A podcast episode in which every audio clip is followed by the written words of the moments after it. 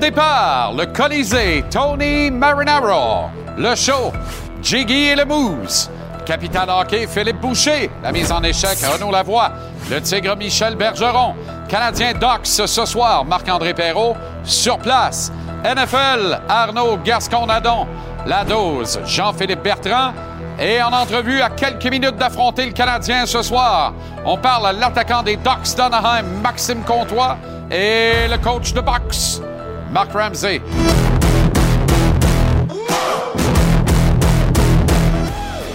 Comment allez-vous? Très heureux de vous retrouver. Excellent de jeudi. Bon début de soirée. Bienvenue à JC. Voyez ce ring de boxe ici qui va se transformer en patinoire et chat. Non, et chat. Et chat. Personne ne m'écoute ici. Ah! Voilà. Merci beaucoup. On est prêt pour Marc Ramsey. L'ennui, c'est qu'il arrive à 7h moins 10. Manquez pas ça. Il sera dans le coin du mammouth, le lion, le tigre, je ne sais plus. La brute, Arslanbek Makhmoudov, demain soir à Shawinigan, dans le gala Eye of the Tiger Management présenté au centre Gervais Auto. Un événement que tu ne veux pas manquer. Canadien accueille les Ducks d'Anaheim ce soir au Temple après avoir subi une défaite de 3-2 hier soir à Ottawa. Défaite qui aurait bien pu très mal virer. Maintenant, on était parti pour la volée. En deuxième période, c'était pas chic. Coup sur coup, trois buts des Sands en moins de sept minutes. Venez voir le premier, celui de Shane Pinto. Un beau petit modèle. Un modèle Pinto. Avez-vous déjà eu ça, un Pinto, vous autres? Et là là! Hein? Ça, c'était spectaculaire. Le Pinto est apparu en même temps que les crottes de fromage, à peu près. Puis c'est ça, les crottes de fromage existent encore. Pas le Pinto. C'est ça qui est ça. Rem Pitlick va réintégrer l'alignement ce soir. C'est Michael Pezzetta euh, qui paiera le prix euh, de l'absence. C'est correct, c'est plein de bon sens, c'est logique. Euh, Jacques Alain de retour au cadastre. Martin Saint-Louis qui avait fort mauvaise mine après le match hier soir, avec raison. On le serait à moins dans le cas de Martin. Mulligan au coach sur celle-là. Mon point. Instinctivement, il a pincé les journalistes du beat plutôt que les officiels. C'est sauvé accessoirement entre 25 et 50 000 d'amende.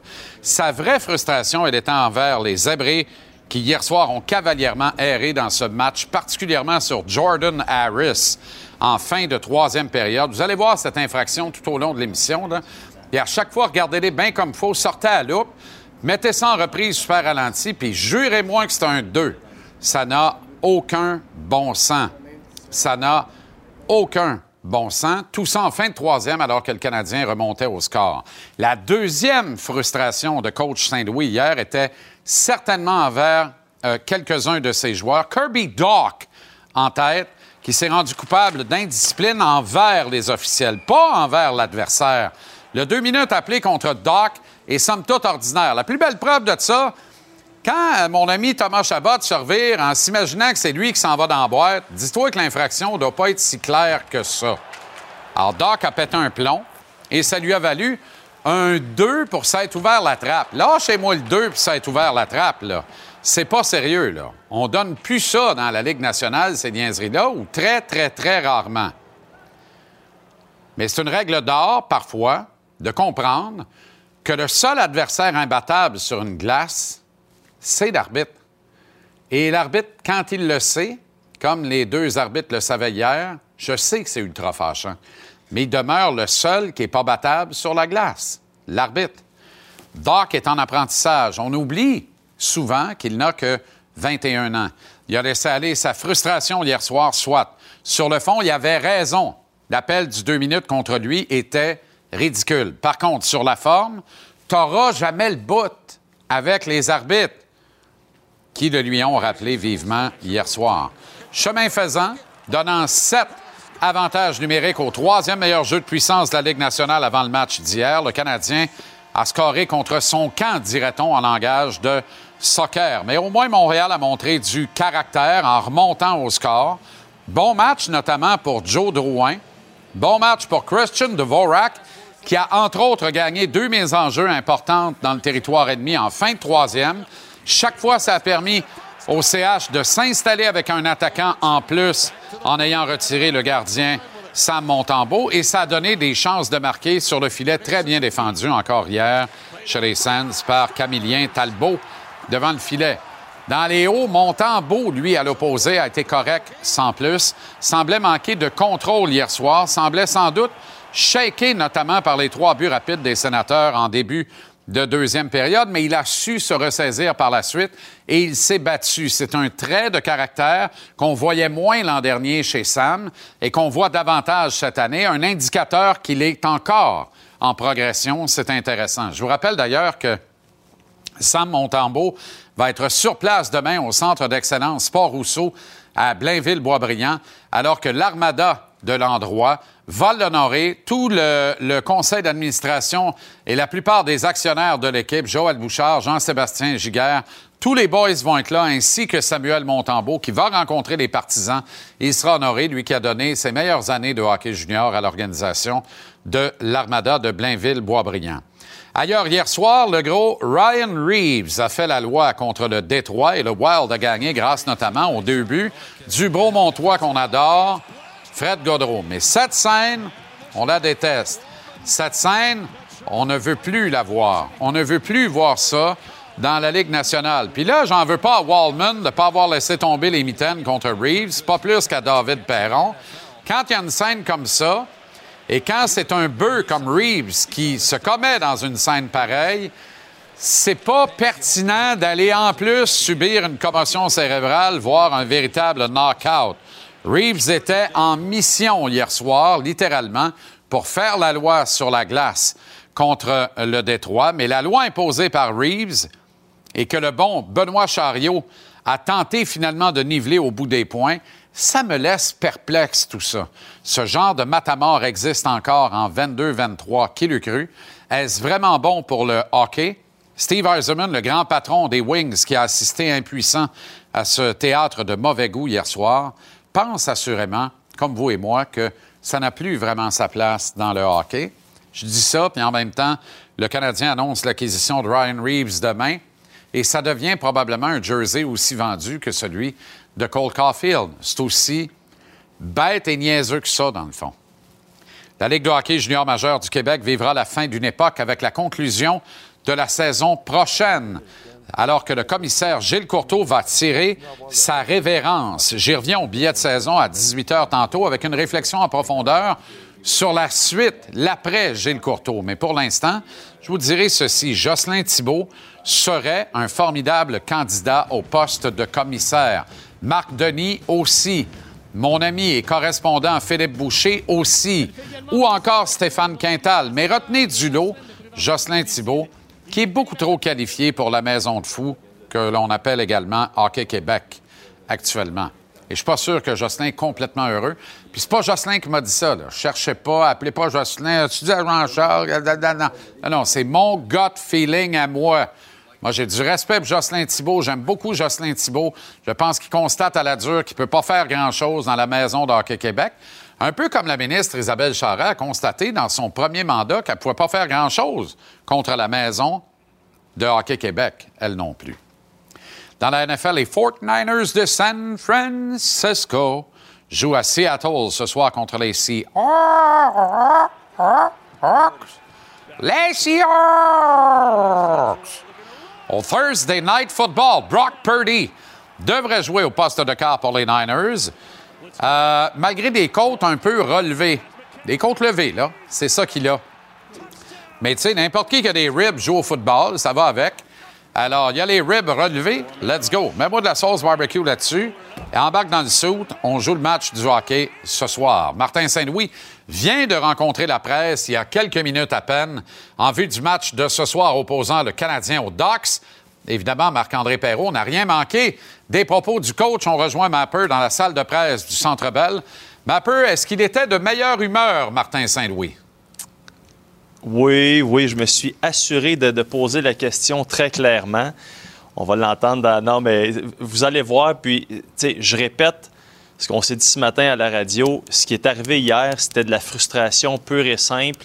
Euh, c'est pas long, là, entre la fin de la game et venir rencontrer les médias. il se passe là, au maximum 10 minutes, mettons 15 dans le pire des scénarios. Fait que tu as encore les, euh, les émotions à fleur de peau. Là, tu es, fâché, faut que tu le dises en français en faisant attention pour te mettre les pieds d'un plat. Après ça, faut que tu le dises en anglais, faut que tu, les, les, mêmes précautions. Fait que c'est normal, c'est comprenable. Puis encore une fois, je répète, en aucun temps, j'ai senti que c'était euh, de l'hostilité face aux, journalistes, aux collègues. Euh, et c'était vraiment de la frustration générale, euh, évidemment, envers les arbitres, puis ça a donné ça, mais tu vas l'entendre dans quelques instants. Juste le temps de dire que Rem Pitlick revient dans la formation. C'est Michael Pezzetta qui va être laissé de côté. Il a patiné ce matin avec Mike Matheson, qui n'est en fait, qui n'est pas encore prêt, mais ça devrait. on parle d'une question de jour. Jake Allen sera devant le filet, évidemment. Et pour revenir à ta question de départ, il était de pas mal meilleure humeur. En voici la preuve. Ah ouais, non. On peut te taquiner un peu par rapport à hier. C'est sûr. si tu eu le temps de respirer, tu te sentais mieux. Ouais. Ouais, je suis dans une meilleure place mentalement présentement, ça c'est sûr ça prend du temps de faire sa part pour faire? Parce que, tu sais, c'est pas évident d'arriver après une game de même puis de répéter les mêmes affaires en français, en anglais, puis t'es pas de bonne humeur. Ouais. Mais, euh, tu sais, les deux dernières games qu'on a joué 5 contre 5, c'est deux de nos meilleurs matchs de l'année, là. du début à la fin. Puis, euh, tu sais, puis, puis j'aime notre désavantage. Tu sais, mais on prend trop de punitions. Tu sais, c'est on est responsable de ça aussi. Mais il y a des circonstances des matchs, des fois, qui, qui vraiment challenge tes émotions un petit peu. Là, puis hier, c'était ça. Toi, moi, Martin, une chaloupe, un des 10 000 lacs de la BTB. Trois jours. On va avoir du fun. Ah. Non, mais c'est ça. Ah, ça serait fun. moi, j'emmène le stock à mousse. Moi, j'emmène le stock à mousse petite mousse ici et là. Euh, Chacun ses priorités. Des, rêves. c'est ça. hey, tantôt, tu vas voir, là. Euh, tu sais, il, est en game mode, là. Vous allez voir ses yeux tantôt, là. Euh, ça ne tente pas de la perdre d'asseoir. Là. En tout cas, on, s'en reparle tantôt, tu vas voir. C'est quoi les changements à l'alignement? Petlik, Petlik Petzetta, c'est le seul, c'est ça? Oui, Exactement, oui. Et Jake Allen qui vient euh, à la place de Sam Montembeau et Drouin va rester au centre de la quatrième unité. Sinon, bien évidemment, aujourd'hui, euh, j'ai eu la chance d'aller assister. Ça, veut dire qu'on intègre Petlick, mais à l'aile et on laisse Drouin au centre. Ça veut dire qu'on n'a pas eu ça. Pas, ben, Drouin a connu un bon match hier, surtout euh, en avantage numérique. On l'a senti très, très calme. C'est pas, pas impossible qu'il y ait un genre d'alternance euh, au, poste de centre, euh, comprends-moi bien. Sauf que pour l'instant, c'est ça. Puis, tu sais, Drouin, seulement deux présences en deuxième période. On se grattait le coco sur la galerie de presse. Évidemment, il y a des circonstances là, ben c'est ça, tu sais. Donc, à court d'un homme, tu comprendras que c'est pas le, pain et le beurre de, Jonathan Drouin. Mais sinon, pour le reste, en toute honnêteté, a connu un bon match.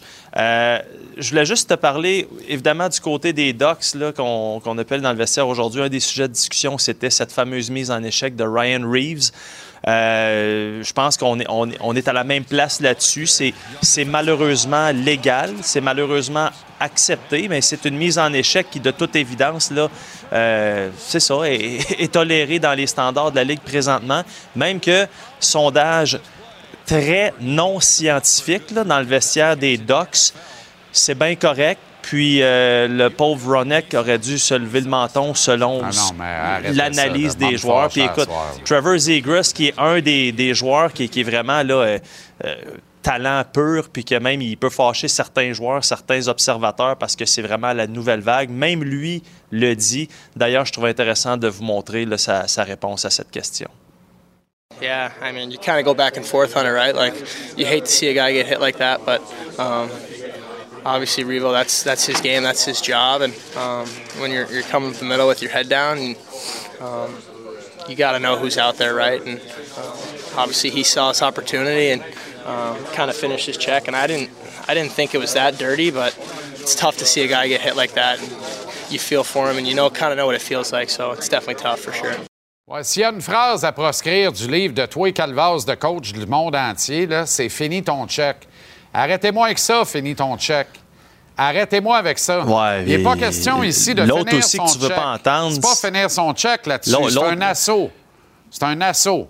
Ben, c'est ça. L'autre que tu veux pas entendre, c'est aussi euh, la dernière chose que tu veux, c'est de, joueur, de voir un joueur blessé. Ben, t'as peu, là. Ryan Reeves, il aurait pu faire un petit poke check, avoir une très bonne chance de 2 contre 1. Ce qu'il voulait, c'est de l'aligner comme faux, puis après ça, Ben montrer quoi, ses s'il muscles comme s'il il fait, fait. juste crier bout à Ronek, Ronek fait dans ses shorts, puis la job est faite. J'exagère, mais à peine. Tu comprends? T'es pas obligé de Ben l'étamper t'as- comme le, ça. le pire, c'est que t'exagères pas. Ben non, t'es pas obligé de te mettre en beast mode dans le 15 derniers pieds pour être certain que tu as ta bonne vitesse puis que tu le pinces comme faut. Tu as eu l'instinct mais- du tueur. Tu as été un mercenaire. il justifie sa présence ça. dans la Ligue nationale de Ben hockey. voilà, ça le, grave, le plus grave Puis c'est accepté, c'est toléré, est. c'est légal. Le plus grave problème, c'est là qu'il est. Parce qu'il il y a 20 clubs maintenant qui ont personne pour aller voir Reeves. Les Wings en sont un de ces 20 clubs-là. Personne pour aller voir Reeves dire Come here, mon sale, my name is not 25, Lafleur 26. City, comme avait dit Mario Tremblay à un Flyers dans les années 70. Ou c'était un Bruins, peut-être. C'était un des Il deux. n'y en a pas d'autres Reeves. Je veux dire, euh, McDermott puis euh, Deslauriers, Ah, à il y en part ça, plus. oublie Il ça. Puis Deslauriers, c'est bien plus joueur que Ryan Reeves. Arrête-moi ça. Ben oui, ben oui. Ben oui. Non, non, je te parle. À tantôt, euh, mon cher Mapper. Yes, sir. Quel beau suit, Mapper, n'est-ce pas? Oui, très bien mis.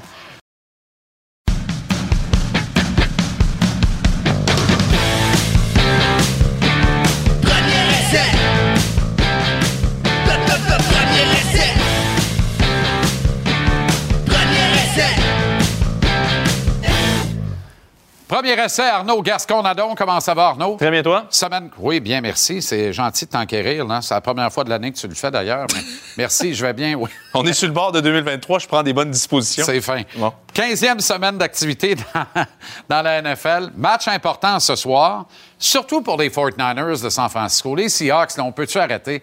Pas mal terminé, là. Incommunicado. Moi, j'en peux plus. Mais pour les Niners, là, c'est de poursuivre sur la lancée. Brock Purdy va jouer ça avec deux côtes relevées et va jouer le match, convaincu. Ouais, il risque d'avoir une commandite de Saint-Hubert, j'imagine, après le match. J'imagine. Euh, là, je veux pas faire des jaloux. là, mais euh, ouais, ben écoute, moi, les 49ers, je les avais dans, dans le top de la nationale au début de l'année. Ça, c'est Ouais. sûr que c'était une équipe qui était, qui est, comme tu as déjà dit, que j'aime beaucoup l'expression, qui est bien posée et balancée. Posé, C'est balancé. Vraiment, les- ça, ça allait très mal après le premier tiers de la saison. par T'as raison, t'as raison, euh, vraiment. Puis euh, c'est une équipe qui s'est a pris le temps de justement trouver son équilibre, trouver où est-ce qu'ils sont. Leur défensive vraiment joue du gros football. Puis c'est vraiment le fun de regarder ça d'une certaine façon parce que ça donne espoir à toutes les franchises comme. Je vais parler des Jets, mais je peux en parler d'autres, comme les Vikings, qui n'ont pas le corps tout étoile, qui est dans le top 3, top 4 de la Ligue, puis qui réussissent quand même à faire un bon spectacle puis avoir l'espoir de gagner un championnat. Parce qu'on s'entend que, je sais qu'on s'en est déjà parlé hors on ou peu importe, mais les 49ers et les Eagles dans la NFC Championship, c'est pas réglé pour tout le monde. Moi, j'aimerais ça voir ce, ce match-là. Je pense On pas que sait. malgré la fiche des Eagles qui finit à 16-1, je pense pas que c'est un match euh, d'un côté. Je pense que les 49ers ont des très bonnes chances de gagner ce match-là, puis des très bonnes chances de même jouer contre Josh Allen au Super Bowl ou contre Pat Mahomes puis gagner ce match-là. Donc, ça donne espoir un peu euh, à- au football sans le carrière tout étoile, puis ça, je trouve que c'est bon pour la game. Intéressant. Euh, a aucune garantie sur le nombre de répétitions qu'il pourrait prendre. Ouais. Si on a engagé, il m'a dire zéro. Zéro, ouais. Toujours est-il que les Jets, toujours sur. On ne sait pas si on danse du pied gauche, du pied droit, on fait du faux fuyant. Zach Wilson en uniforme en fin de semaine. Ouais, ben, je trouve que c'est une bonne nouvelle, honnêtement, pour les Jets parce que euh, c'était un peu étrange de, voir Zach Wilson vraiment laissé de côté, pas habillé. Au football, on voit pas ça souvent. Au hockey, on voit ça souvent. On va, va passer quelques matchs sur la passerelle. Très rare que tu vas voir ça au football. Le gars va se faire débarquer, mais va rester en uniforme. Là, tu avais vraiment Zach Wilson en punition. Ce qui est rare, là, quand même. En C'était vraiment- une punition. Donc, euh, de le voir revenir, c'est le fun. Puis pour les Jets, écoute, on se rappelle ce repêchage-là. Ils ont quand même pris Zach Wilson au deuxième rang devant Trey Lance, devant tellement de joueurs. On peut regarder dans ce draft-là, là, tu fais Oh, wow! Ils ont vraiment passé à travers Un peu tout le monde. Un peu gênant, mais en même temps, comme je t'ai dit, même ce matin, l'effet Non, mais McVay- honnêtement, là, toi, tu es un Jets. Ouais.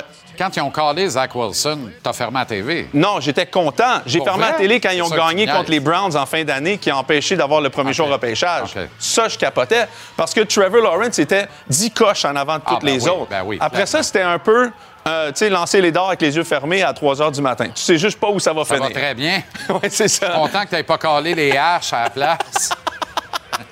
Mais Zach Wilson, c'est l'effet Pat Mahomes, OK? C'est l'effet, le- le- les nouveaux corps qui lancent un peu avec le bras sur le côté, avec différents angles, les gars qui sont agressifs, qui essaient des choses. Ça, c'est pourquoi Zach Wilson a été repêché au deuxième rang, OK? C'est à sa journée euh, de, de fait saillant, là, ce qu'on appelle le Pro Day à BYU. On va voir une passe, je- je- j'espère qu'on va voir la passe là, directement qu'il fait. C'était une passe incroyable. C'était un jeu absolument euh, retentissant où Zach Wilson roule sur sa gauche et lance une passe à contre-courant de 45 verges et qui, là, je me rappelle, tout le monde a comme fait Wow! Est-ce Ouais. que tout le monde vient de voir cette passe-là?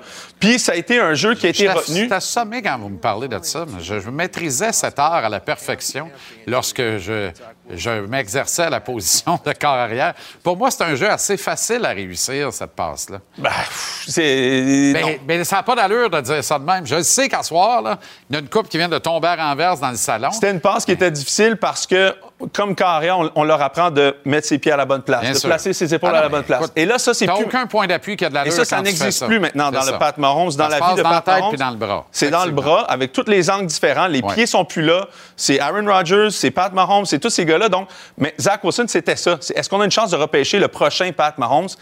En espérant qu'il puisse revenir de, de ses déboires? Coach Arnaud, un peu de tableau. Deux Oui. séquences, j'aime ça. On commence avec les Lions et leur attaque. Oui, j'ai vu une séquence que j'ai adorée en fin de semaine euh, des Lions. C'est une reprise de la semaine 2, les Lions contre les Vikings. Donc, on va regarder un petit peu le schéma des Lions. ok? Les Lions, ce qu'ils font, c'est qu'ils se placent avec un ailier rapproché du côté court du terrain, un receveur de passe, deux receveurs de passe de l'autre côté. Donc, ils savent que souvent, les défensives, quand tu vas avoir un ailier rapproché d'un côté... là, les deux à gauche. Exactement. Tu vas avoir deux couvertures, ce qu'ils vont appeler des couvertures combo. Donc, on joue à gauche, couverture quarter, qu'on appelle couverture 4, donc toutes les zones profondes, et couverture 2 du côté 2, on- du côté court, où on va avoir un joueur court puis un joueur profond. Donc, ce qu'on veut faire, là, c'est trouver l'entre-zone. Donc, le, le jeu d'attirer vient précisément dans ce jeu-là pour attirer les deux secondaires. On va utiliser le receveur en haut pour vraiment venir ouvrir la zone. Donc, ce qu'on veut, là, c'est juste travailler l'entre-zone. On veut faire la feinte de jeu, au- de jeu au sol pour attirer les deux secondaires et envoyer notre receveur en haut, juste ouvrir un petit peu la zone, puis passer avec Reynolds vraiment entre les deux. Donc, c'est un jeu de timing. C'est Jared Goff qui fait sa feinte, qui prend un, deux pas, qui regarde. Reynolds est supposé être là dans la zone, lance la balle directement. Donc, c'est un jeu précis pour battre cette couverture-là. C'est ça qui est fascinant parce que on pense que des fois, les coachs appellent des jeux en pensant que ça va fonctionner. Non, des fois, ils appellent le jeu pour dicter la couverture et dicter le jeu. Et en fonction de ce qu'ils ont dans leur pad de notes sur les, couvertures défensives Exactement, de l'adversaire. Donc, exactement. c'est un jeu qui est destiné pour défaire, Pour défaire cette combinaison. précisément là. Que c'est beau quand c'est bien expliqué. Emmène un autre, les Eagles et leur utilisation de Jalen Hurts. Jalen Hurts. Donc, les Eagles courent le ballon, on le sait, euh, mais ils courent le ballon non seulement avec Sanders, mais avec Jalen Hurts. Fait que là, on va voir différentes choses que les Eagles font.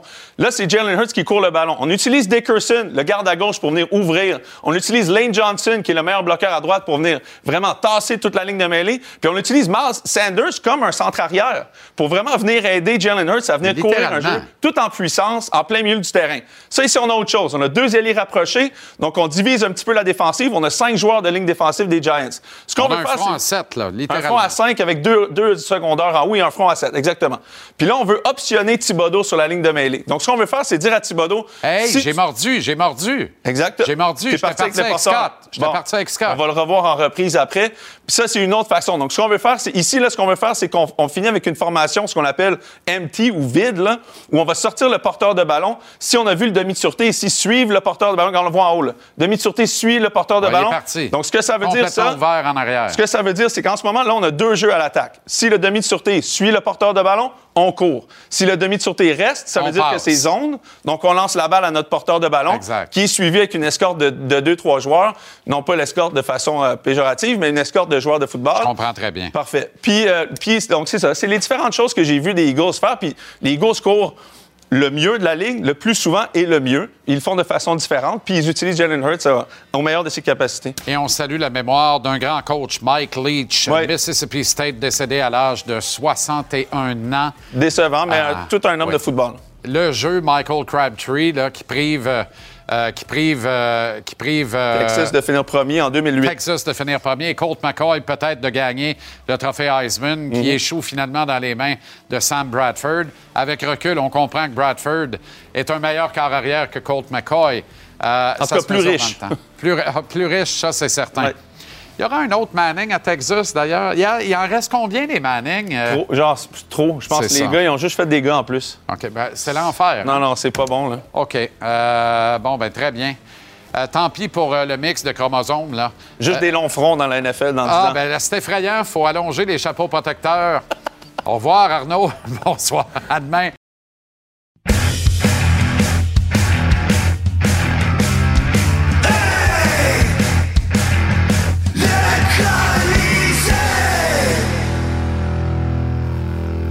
Avec The One and Only, The Legendary, Tony Marinaro. Nous sommes dans le palette, toi et deux. J'adore ça. Comment Oui. ça va, Tony? Moi, ça va très bien, merci. Toi? Excellent. Good. Slavkovski. Oui. Euh, est en apprentissage. Je trouve ça intéressant. On en a parlé hier ici euh, Oui. euh, au biais de saison, notamment. On en a parlé avec Joël Bouchard.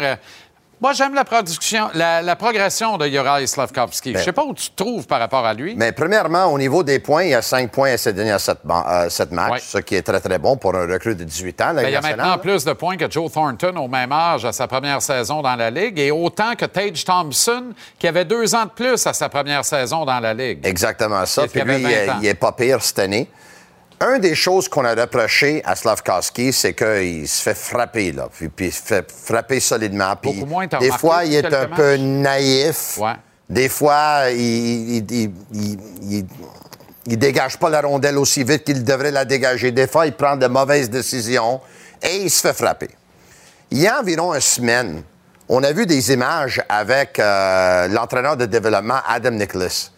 Puis, euh, une des choses dont eux autres ils travaillaient, c'est pour que Slavkowski garde la tête haute. Puis, on a vu des images comme quoi Slavkowski, tête haute, là, il manie la rondelle tête haute, prenez l'information, tête haute, prenez l'information, tête haute. Prendre l'information, c'est-tu du hockey IQ? J'ai une question pour toi ce soir. Prendre Quelle est l'information. ta question? La capacité de prendre Donc, l'information? tu prends l'information, Oui. tu regardes, Oui. et là, tu fais la bonne décision. Tu prends la bonne décision. répondre. Prendre l'information, ce n'est pas du hockey IQ. Ce que tu fais avec ta prise de décision et la vitesse avec laquelle tu prends une décision à la suite de ta prise d'information, là-dessus, on peut mesurer ton OK. hockey IQ. Mais pas sur la prise d'information. La Excellent. prise d'information, ça s'enseigne. Bon, tu viens de montrer des images Oui. où Adam Nicholas enseigne Oui. à Slavkovski à prendre de l'information. Mais- ça s'enseigne. C'est comme un coup de patin. Ça s'enseigne. Regarde ce qui s'est passé hier dans le match? On devrait l'avoir, là. Ça, c'est euh, Watson, à un moment donné, là, il veut lui donner une mise en échec. Et il garde la... C'est que ça... Oh! Tête haute. La même situation il y a deux dégage semaines. la rondelle. La même situation il y a deux semaines. Slav s'en va dans la chambre, protocole commotion. Oui. C'est sûr qu'il se fait étamper. Ou peut-être Watson aussi, parce que d'après moi, la collision Watson-Slav, à vitesse où arrivent les deux, Oui. Watson n'est pas gros dans son Mais slip. on va revenir à ce que j'ai dit environ une minute. Il a pris l'information. Oui. Euh, il était euh, conscient de son environnement, qu'il y avait un autre joueur qui s'en venait. Il s'est débarrassé de la rondelle le long de la rampe et il a esquivé. Donc, après avoir pris l'information, Attends pas trop loin. là. non, non, non, après avoir pris l'information, il a fait la bonne décision par la Absolument. suite. Ça, c'est-tu de hockey IQ? Ben oui. Ben oui. Mais là- Donc, preuve que le hockey IQ, ça, le hockey IQ, ça s'apprend. Faux. Parce que ça. Mais, là- mais là, tu viens juste de dire que. il- C'est pas vrai, Tony. C'est pas vrai. Mais c'est- Je viens de te l'expliquer. La prise d'information, prendre de l'information, ça s'apprend.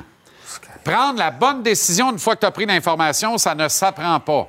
Le meilleur exemple de ça, j'ai pas la séquence. Avoir su que tu m'amènerais ça, je te ressortirais une séquence. OK. Salaire dans une série éliminatoire contre les sénateurs d'Ottawa. Oui.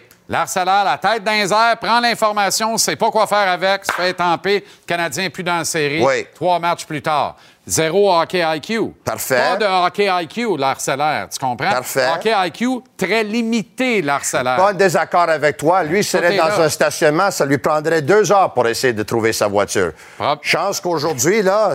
Surtout après la mise en échec Oui. ce soir-là. Tout le monde se rappelle de ça. C'était pas Gryba, Dennis Gryba, c'est Euh, ça? Eric Gryba. Eric Gryba des sénateurs. Badang. Puis pourtant, le LR la prend l'information. Ouais. Il se fait virer. Mais la prise de décision, il l'avait pas. Regarde la prise de décision, encore une fois, de Slavkowski. Ah, c'est ça. Lève là. Oui, le voilà. Alors, et c'était violent. Là. Ouais, ouais. j'aime pas revoir cette scène-là.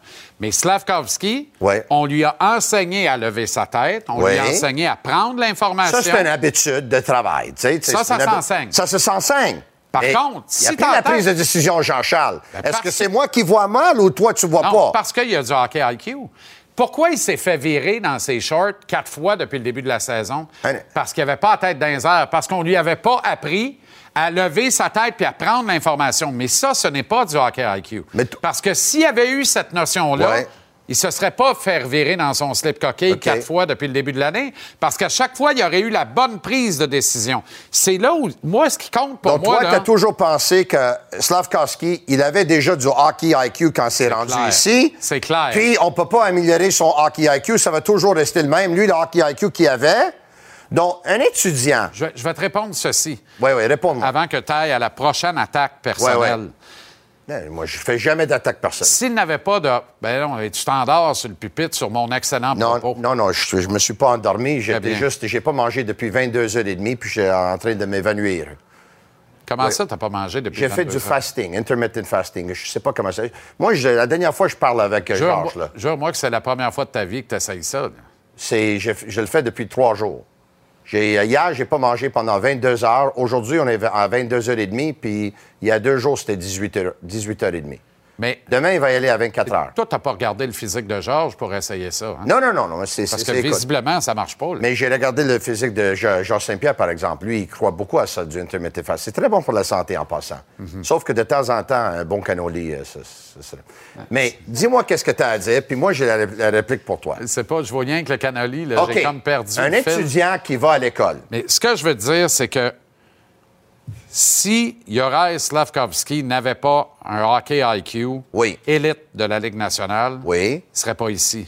Le Canadien ne l'aurait pas gardé à Montréal cette année. Il aurait commencé, il aurait joué quelques matchs et on l'aurait rétrogradé. qui avait du hockey IQ. Ben non, Il zéro. pas retrouvé avec le Canadien. Zéro pinball. Il s'est pas retrouvé avec Zéro. le Canadien. Ben oui, mais attends. Galchenyuk, premier choix du règne de Marc Bergevin. Là, tu vas me Ouais. dire, Slavkovski, premier choix du règne Ouais, ouais, on Tu as raison. Galchenyuk, troisième choix total. Slav, premier choix total.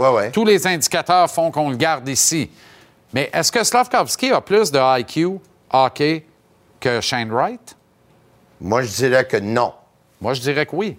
Ah, OK. Mais Moi, je dirais que oui. Et je dirais que ça a fait une des. C'est une des nombreuses différences à la faveur de Slav qui a fait en sorte que cette excellente administration hockey que nous avons Ouais. a porté son choix sur un choix qui était tout sauf populaire, rappelle-toi. Tu étais au Centre Bell au repêchage, Ouais. on y était, j'y étais également. Les murmures dans la foule à l'annonce de Slavkovski. Le Canadien savait ce qu'il faisait. Moi, je te le dis, c'est Mais une, des forces de Slavkovski. Tout le monde voit son tir, c'est parfait. C'est un Ouais, tir ouais. élite de la Ligue nationale. Son hockey IQ est l'une de ses forces. C'est un naturel Ouais, de l'intelligence au jeu. C'est ce qui va lui permettre d'avoir une belle carrière top 6 dans la Ligue nationale. J'adore le kid. Et non pas de finir à l'aile d'un troisième trio. J'adore le kid, mais pour dire déjà que le Canadien a fait... le- Pour l'instant, le Canadien a fait le bon geste parce que l'âge de 18 ans, Slavkovski est un meilleur joueur que Shane Wright. D'habitude, les joueurs de centre, ils ont un meilleur hockey IQ que des joueurs qui jouent à Normalement, oui. Normalement, oui. Maintenant, un étudiant qui va à l'école, un étudiant, il rentre, là, il a des problèmes avec son maths. Il étudie, il travaille fort, il peut peut-être améliorer sa note. Peut-être oui, peut-être pas. Ouais. Là, des fois, ça va très mal. Tu as un enseignant qui vient, qui lui montre une différente méthode. Lui, il applique la méthode, puis ça améliore son IQ. Non? Pas son IQ, ça améliore sa note. Quel curieux exemple. Tu sors ça de où? moi, je pense que c'est un excellent Mais exemple. non, ça améliore. Moi, je ben pense- non, même ça là, je améliore pense c'est note. génial. Ben non, t'as la face d'un livre. Tu comprends pas la matière. Quelqu'un te l'explique. Tu comprends la matière. Tu réussis ton examen. Ça se compare pas avec une prise de décision. Tu utilises avec une prise d'information et une prise de décision dans le jeu le plus le jeu de hockey le plus rapide au monde, la Ligue Ouais. nationale. Oui. Tu utilises différentes méthodes et là, tu as un résultat. Le Yoraï Slavkovski, qui a Ouais. toujours eu un pied puis 40 livres plus gros puis plus grand que tout le monde, n'a jamais été challengé physiquement avant cette année. Mais ça, je sais. C'était le plus gros défi auquel il faisait face. Ça a pris quatre mises en échec Oui. mal sales, je le dis comme c'est, pour que le Canadien délègue à Adam Nicholas pour travailler la prise d'information. Un truc qui se travaille. La prise de décision, ça ne se travaille pas. M'excuse, ça se travaille pas, Tony. Le on n'est pas dans se travaille pas, on n'est pas dans un film là. On n'est pas en train de regarder Suspense en prolongation avec Jean-Claude Van Damme qui gèle la mascotte entre deux périodes. Ouais. Ça se joue pour vrai dans la Ligue nationale. Moi, j'ai tu hâte peux pas greffer une puce qui dit ah j'ai pris cette information là, ma réaction ça doit être ça. Marche pas de Moi, mal. J'ai hâte d'entendre le coach nous donner son opinion si le hockey IQ, ça peut s'améliorer. Je la connais la réponse. Il va dire oui. Pourquoi tu penses que je débat avec toi? Non, non, non. Mais Non, non. ça veut- s'il dit euh, autrement, Non, non. il a tort aussi. Le joueur, tu l'as ou tu l'as pas. Après ça, tu as la capacité de le développer par toi-même. Parce que le IQ hockey, ça le dit, c'est de l'intelligence au jeu. Oui. Alors, l'intelligence au jeu, c'est aussi d'être capable de faire son autoprocès et de s'auto-corriger, ce que Slavkovski fait. Ce que l'Arcellaire a jamais fait encore dans sa carrière. Mais, by the way. oui, mais on compare l'harceleur qui, lui, il ne l'avait pas, puis il ne l'aurait jamais. Ben, mais il y en a que- qui ne l'avaient pas, qui vont l'avoir. Penses-tu que personne n'a essayé de l'enseigner à l'Arcellaire au physique qu'il a? A- C'est ça mon point. Il y en a qui encore vont gagné. jamais l'avoir. Ça se peut pas. T'as rien gagné.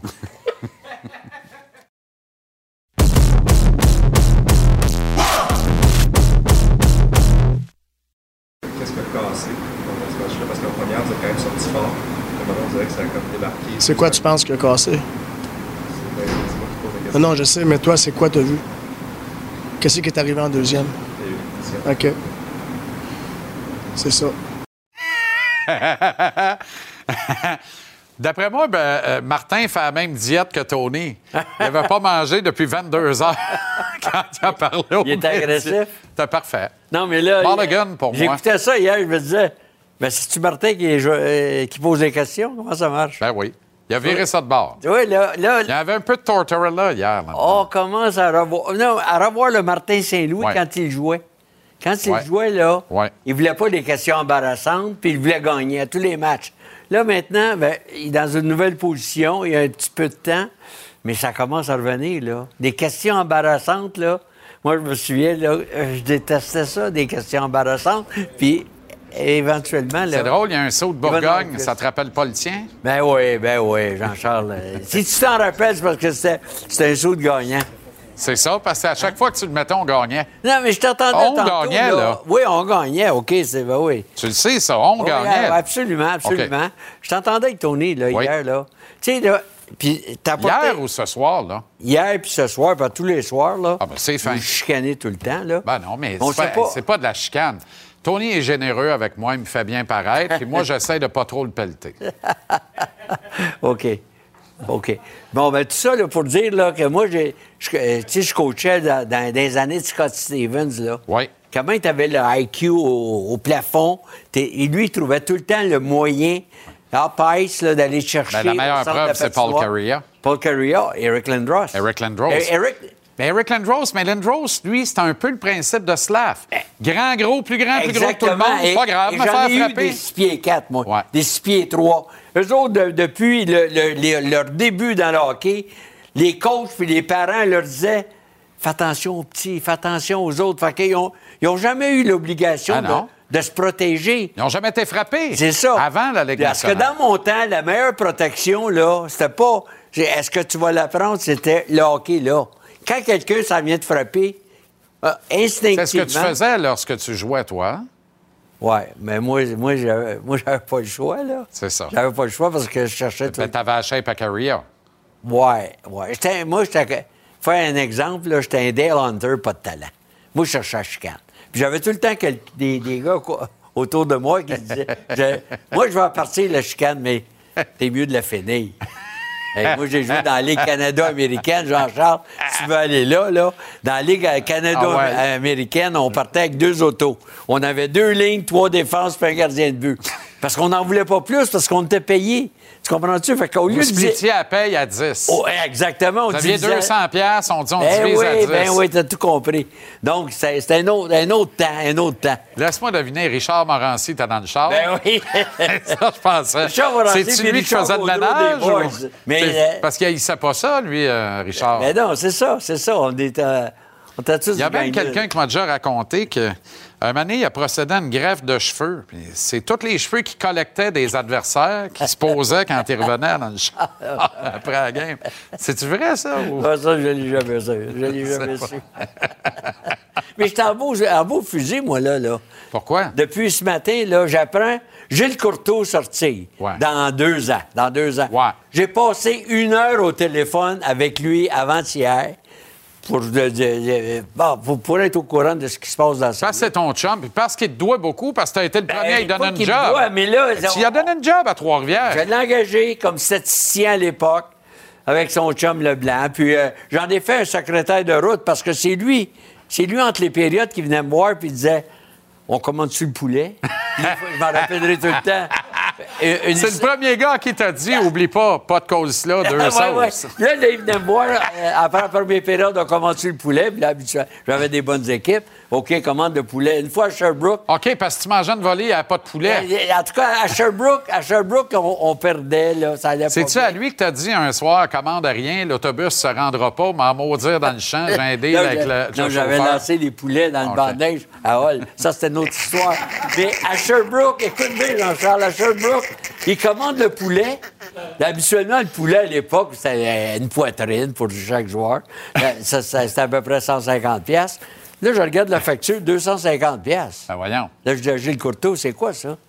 Là, il, je sais pas, là. Là, on ouvre, on ouvre les poulets. Il avait commandé des demi-poulets. Oh. Hey, là, j'ai dit, toi, Courteau, tu vas y payer à Christophe les poulets, là. Mais en tout cas, c'est- faut rencontrer jusqu'à demain des aventures. Mais tout ça pour dire que j'ai parlé avec lui pendant une heure de temps. heure, puis il t'annonce rien. Puis là, ce matin, j'apprends, Gilles Courteau, là, quand je l'ai appelé tantôt, là, là, il riait, il a du fun. hein. Il a passé un Puis piment. je les ai tous engagés y a Ben oui. Pierre Gervais, Gilles oui. Courteau, Donald Beauchamp. Donald Beauchamp qui gaulait en arrière de Jacques Cloutier. Autrement dit, il Exactement. gaulait pas. Une fois, j'avais dit, tu gaules demain. Ouais. Au, au Forum contre le Junior de Montréal. Puis? Parce qu'en venant, j'apprends que tous les dépisteurs de la Ligue nationale sont là. Il Fait que gaule pas. Je vais voir. je- euh, Il Donald- écrivait une chronique dans l'hebdo du Cap de Madeleine. Ça Du s'appelait comment? Du bout du banc. Ça s'invente pas. Merci, Bergie. J'en ai d'autres de même.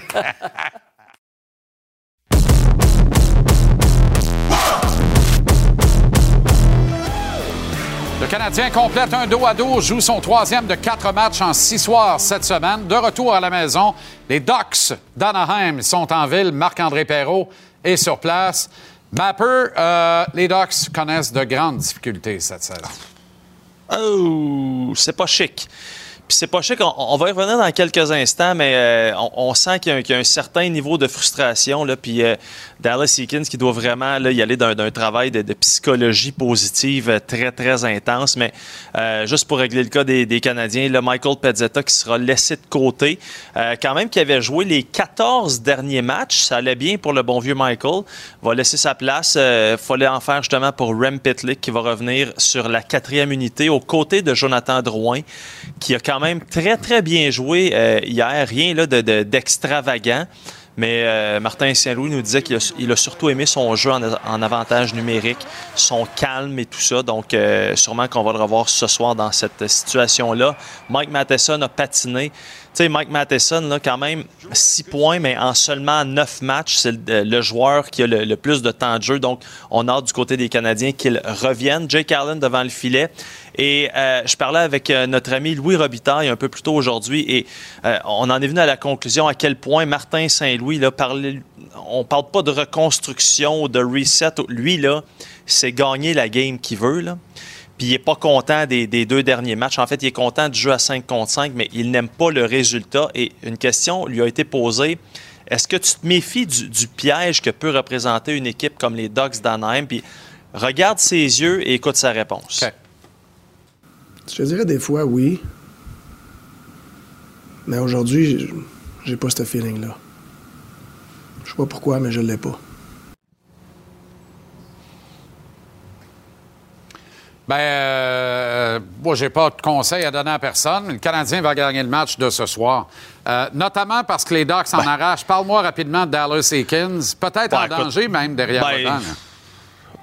Ben, je sais pas s'il est en danger, mais en tout cas, c'est c'est tough pour lui. Et j'ai bien bien aimé une citation qu'il a dit, par exemple, le, le défi à chaque jour, c'est win the day. Fait juste occupé de gagner la journée. Parce qu'il ne gagne pas grand-chose dernièrement. Son dernier dans la Ligue, dernier pour les buts marqués, dernier pour les buts accordés. Des avantages numériques, power play, c'est c'est dans 30 et 32e. C'est épouvantable. Cette équipe-là, on s'attendait à beaucoup plus. Maxime Comtois nous en a parlé. Puis souvent, les joueurs de hockey veulent rester dans le moment présent.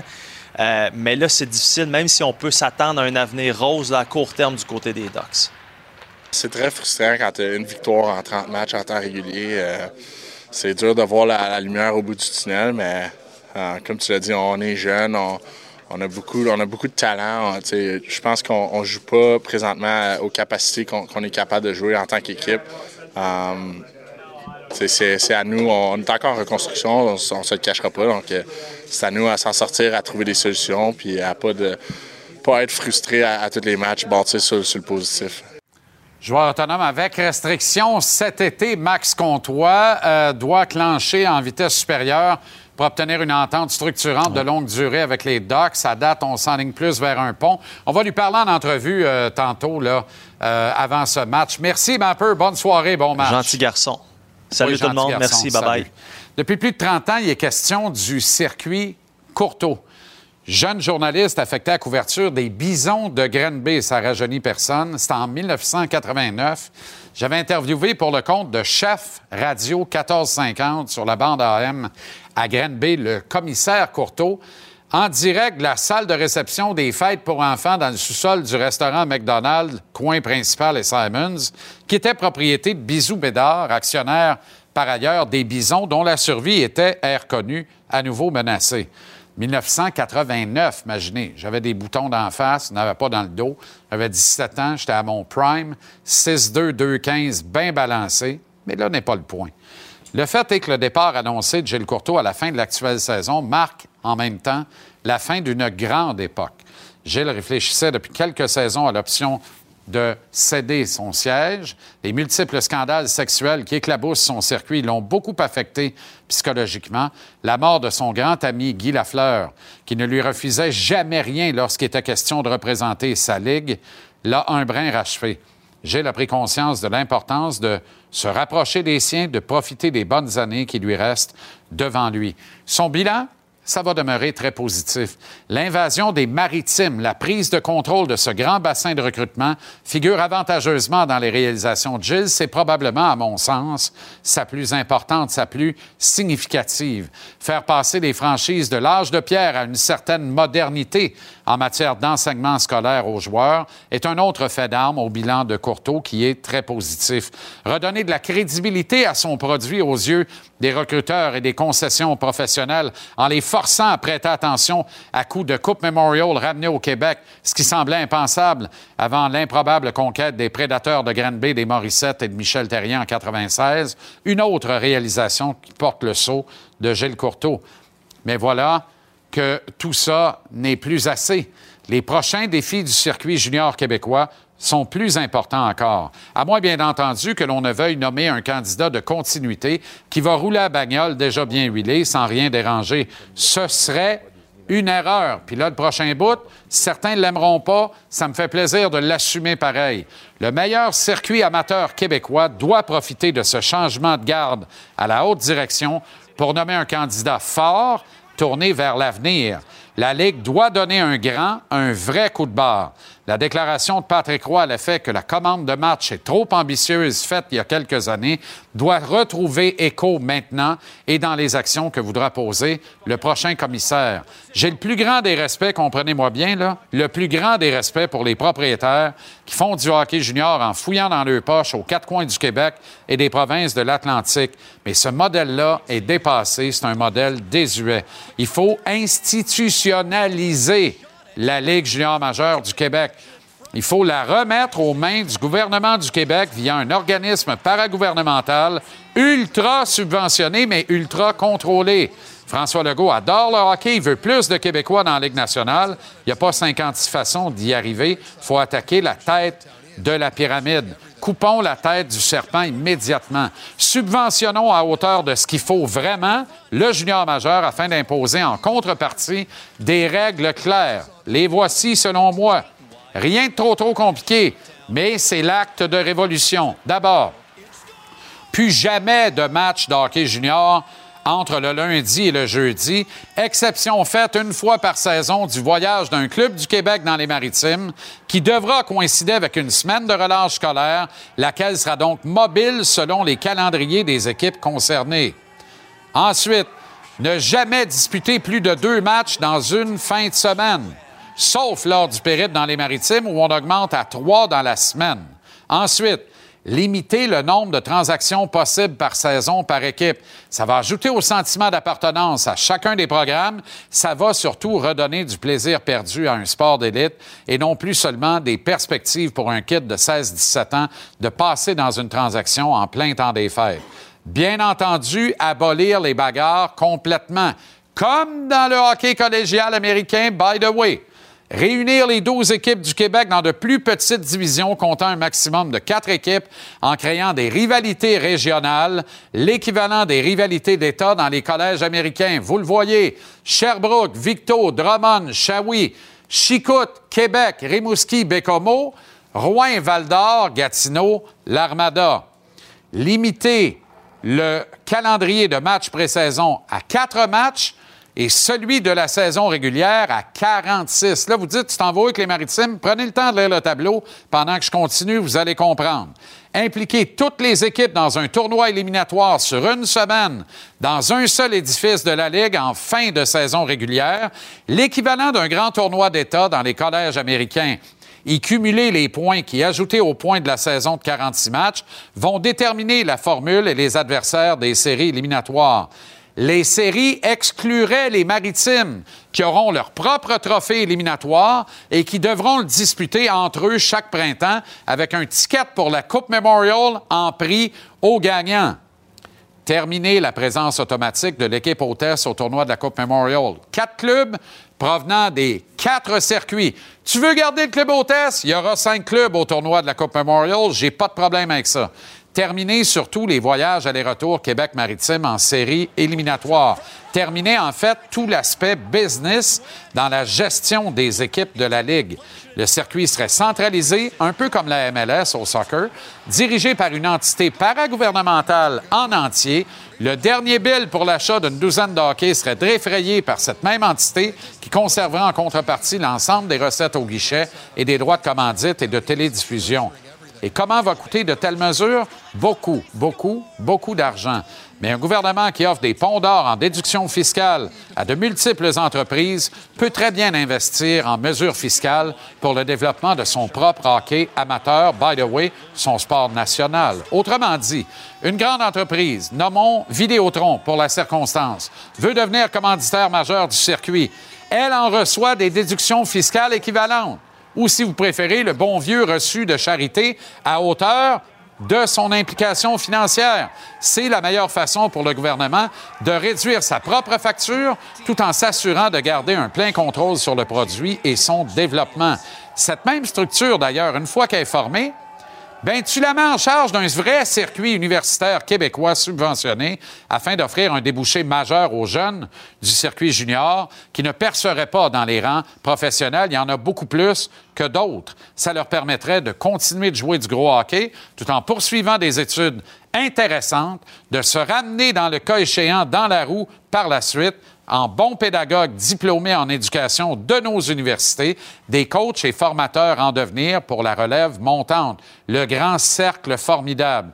Là, vous vous dites, mais quel délire, j'y sais ce soir. Ben oui, c'est un délire complet que j'assume, j'insiste. Mais non, c'est pas un délire. C'est pas un délire pour Saint-Saëns et corps. Au contraire, m'a défendre ce délire-là, corps et âme, jusqu'à la fin des temps, sur toutes les tribunes qui me sont permises. Moi, je suis des beaux discours, puis des gros orteils qu'on met à peine dans l'eau, puis là, on sortir parce qu'on la trouve trop frette ou tantôt trop chaude. Je suis tanné de ça. Mettez le nez dehors un peu. Allez voir ce qui se fait ailleurs dans le monde. Constatez comment des nations comme la Suède, comme la Finlande, comme même le Danemark, je vois vert, nous prennent euh, par le, fond de culotte et nous font la leçonnette. Ils ont pris le dessus sur nous parce qu'ils font des choix de société importants, des décisions audacieuses, courageuses, mais concluantes. À quand le vrai courage? Le prochain commissaire aura peut-être la réponse, lui ainsi que la ministre Isabelle Charret et le premier ministre François Legault.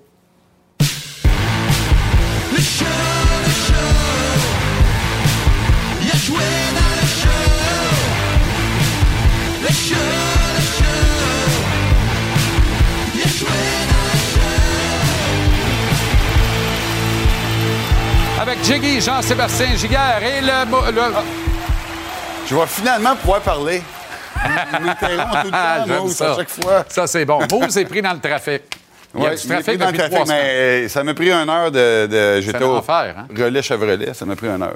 C'est l'enfer. Ouais, ouais, ouais. Ton commanditaire, ça? Non, non, c'est là que j'ai acheté ma voiture. Non, je, je l'ai payé. Bon, très bien. Oui. Euh, Jiggy, tu vas être à Blainville-Boisbriand demain. Hommage Oui. à Sam Montembeau. C'est une grande soirée là, au Centre d'excellence Sport aussi. Oui, on invite tout le monde à venir. Écoute, c'est une belle soirée pour Samuel. Il nous a donné quatre belles années là, pour, euh, pour l'Armada. Puis c'est le moins qu'on peut se faire. Je pense qu'il mérite de, de se faire honorer. Qu'est-ce qu'il fait présentement avec le Canadien? Je pense que c'est tout le monde est derrière lui, la population au complet, les partisans du Canadien. Donc, venez nous encourager. On en a besoin. Là, tu viens d'en parler. Mais on, a besoin des gens. Il faut que les gens reviennent. Là, la, la pandémie, là, c'est fini. Exact. Il faut euh, essayer de revenir voir le hockey junior. On donne du bon hockey. Qu'est-ce qui est le fun avec le hockey junior? C'est du hockey peu aussi. C'est des jeunes. Ouais. Ils font des erreurs, ce qui crée des chances de marquer. Ça crée des, des choses. Puis c'est correct qu'ils fassent des erreurs. C'est le même qu'ils apprennent. Donc, on, on veut encourager ça. Euh, moi, j'aime ça. À chaque fois que je vais voir un match d'Armada, euh, je ne vais pas assez souvent, malheureusement, parce que mes gars, ils ont du hockey aussi, mais je sors de là puis je suis content. Qu'est-ce que tu penses de mon délire? Sortir des gars comme toi. Et toi, tu as les moyens, puis c'est correct. Puis les autres qui font du hockey junior, partout, ont les moyens aussi. Mais c'est pas un modèle un peu désuet. Est-ce qu'on ne doit pas profiter d'un changement à la haute direction pour dire, nous autres, là, on s'en fout de l'Ontario et du Canada. On peut rester avec vous autres, là. Puis on va continuer de vous envoyer un club à Coupe Memorial à la bonne date. On va ramener ça à 46 matchs. On va mettre le gouvernement là-dedans. On va mettre les grandes corporations là-dedans qui vont, en retrouver des reçus de charité. Fait qu'au bout du compte, ne coûtera pas tant que ça en vrais dollars frais au gouvernement. On va mettre notre monde dans la roue. On va faire trois divisions Québec, la division maritime. Les clubs du Québec vont aller une fois par année dans les maritimes. Ça veut dire, tu y vas, tu joues trois games. L'année d'après, tu vas voir les trois autres que tu n'es pas allé voir l'année d'avant. Puis tu reçois les maritimes, chacun des clubs, tu reçois trois clubs des maritimes une fois par année à la maison. Tu joues 46 matchs à saison régulière. Tu as un grand tournoi à la fin de l'année. Une année au centre Vidéotron, l'année d'après au centre Slush Poppy. Tu comprends? Tu te ouais, promènes non, non, Tout le monde est là pendant une semaine, comme les gros tournois d'État dans les collèges américains. Je suis fou, moi? Non, t'es pas fou. Je pense qu'il faut réinventer le hockey au Québec. Il faut réinventer. Peut-être, ça, ça doit commencer par le hockey junior. C'est ça le plus haut hockey à part la Ligue nationale. C'est ça le plus haut hockey. Puis là, présentement, moi, je suis là-dedans. Là. Mon gars, il a 15 ans. Je coach euh, une gang de gars 15, 16, 17 ans. Je, je coach mon autre gars qui a, qui a 9, 10 ans. OK? Qu'est-ce que j'entends parler? C'est plus le junior. C'est le, le, le prep school aux États-Unis. pas bien, ça. Non, ça va pas bien. Ça, j'aime pas, j'aime pas Ben entendre ça parce que, tu sais, puis, écoute, je fais la même chose avec mon gars, là. Je suis en train de magasiner des prep schools. Donc, tu sais, parce que, tu sais, c'est... Propriétaire d'un club club junior. Fait qu'il faut essayer de changer tout ça pour essayer de, de- de- de- que, que ce soit plus sexy aller jouer junior. Institutionnaliser Oui, la oui. patente. Oui. Plus de matchs la semaine. Plus de matchs la semaine, sauf dans des ça, grands ça, tournois ça nous aiderait grand. Tu joues deux games Ouais. le, le week-end, Ouais. fin des émissions. Tu as trois pratiques par semaine. Pas huit, trois vrais, par exemple. Ouais. Trois, trois 90 minutes de glace pleine. Puis, puis peut-être emmener le hockey universitaire aussi à travers tout ça. Exact. Le déboucher après. Exactement. Pour que les gars puissent jouer, continuer à aller à l'école, jouer du bon calibre. Le hockey universitaire, Oui. dans les maritimes, c'est très populaire. Moi, j'ai, je- tu sais, j'ai j'ai habité là longtemps. Absolument. Puis, écoute, c'est du très, très bon calibre, les gars. là. C'est pas facile de faire ces clubs-là. Non, puis peut-être que des recruteurs viendraient davantage voir des universitaires qui obtiendraient finalement des invitations pro après deux, trois ans dans les rangs universitaires, puis deux, trois ans dans le junior. Ben oui. On sait jamais. là. Ça, ça devient une carrière intéressante. C'est-à-dire Ben oui, que le kid rentre dans le système à 17 ans, il en sort à 23, 24, puis dans le pire des cas, ce qui est quand même loin d'être le pire des cas, il y a un diplôme poches, c'est un formateur agréé, il s'en va coacher dans une des institutions scolaires du Québec, il redonne, puis il repart dans la roue. Puis il peut aller dominer dans sa ligue de bière. Écoute, c'est, tout est beau, là. Hein, on s'entend. Mais moi, j'ai un gars, Judy Shelley, un de mes chums. Il a joué à Columbus, Hey, un top. Shelley, Il a joué oui. universitaire des Maritimes avant, avant qu'il ait joué pro. Tu joues à Moncton, lui? Il- Non, euh, lui, il jouait à Halifax avec moi, avec les OK. Mooseheads. Puis il a joué avec St. Mary's, St. Mary's Mary's. University. euh, donc, tu sais, tout ça pour dire, c'est que si lui est pas capable de faire ça, il y en a d'autres qui sont capables de Il faire y en a d'autres qui sont capables de faire. Ouais. C'est- déjà On fini? Ah, déjà? On avait du fun, là. J'ai plein de choses à dire. Moi, moi, c'est pas là, finalement. Ben là, mais ben heureusement, tu as eu le temps de parler. Ouais, j'ai eu le temps de parler. Merci, Jiggy. Hey, je suis content qu'on soit. qu'on- on va en reparler de ça.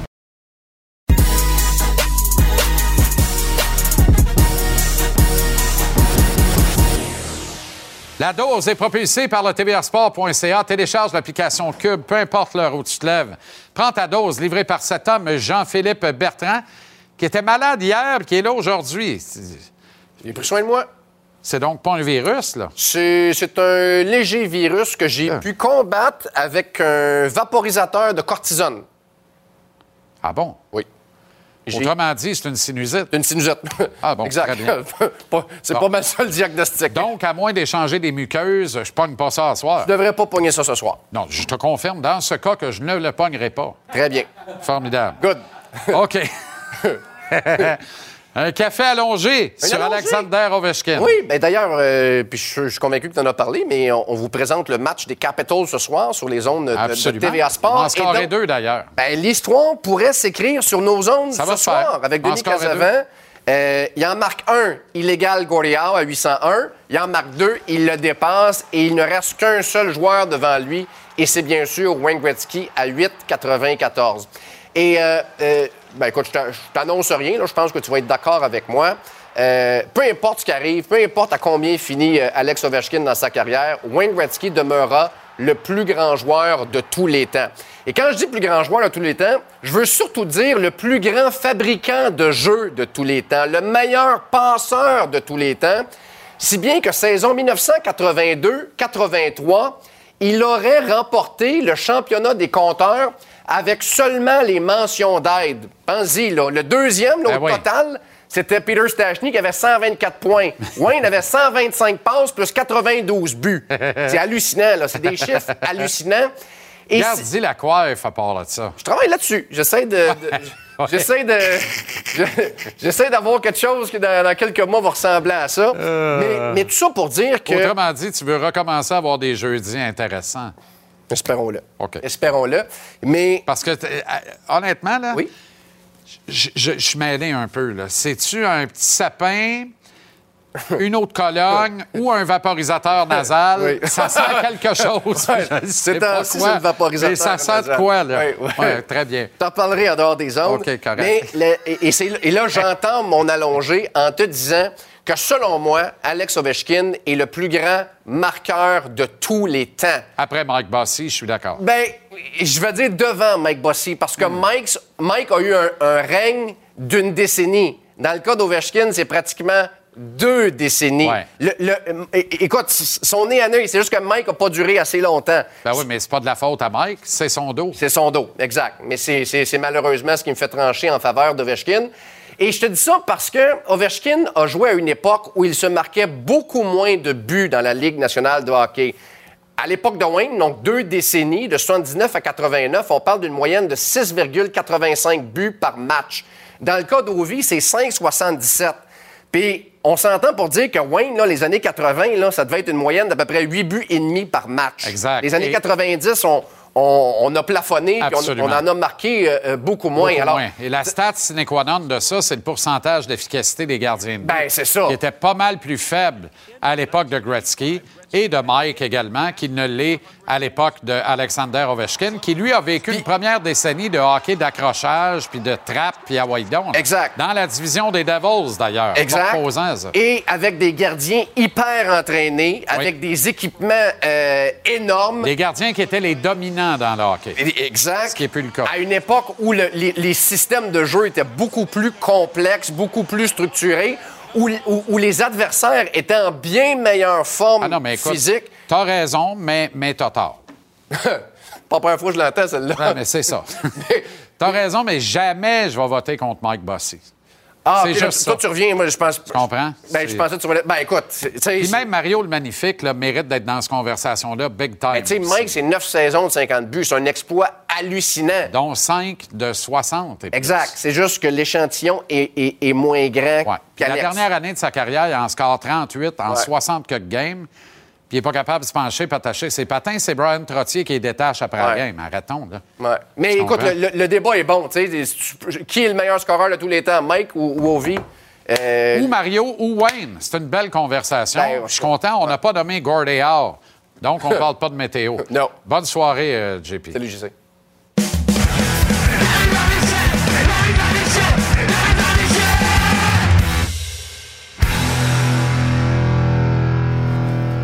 Comment vas-tu, mon cher Renaud? Très bien, Jean-Charles. Hâte au match de ce soir, quand j'ai vu Martin Saint-Louis nous dire avant la rencontre qu'il pensait pas que c'était un match piège, je ne sais pas pourquoi, mais j'ai l'impression que ce n'en est pas un. C'est que, d'après moi, l'entraîneur-chef des Canadiens, c'est quelque chose qu'on ne sait pas et probablement qu'il sait que son groupe a faim ce Ah ouais, soir. absolument.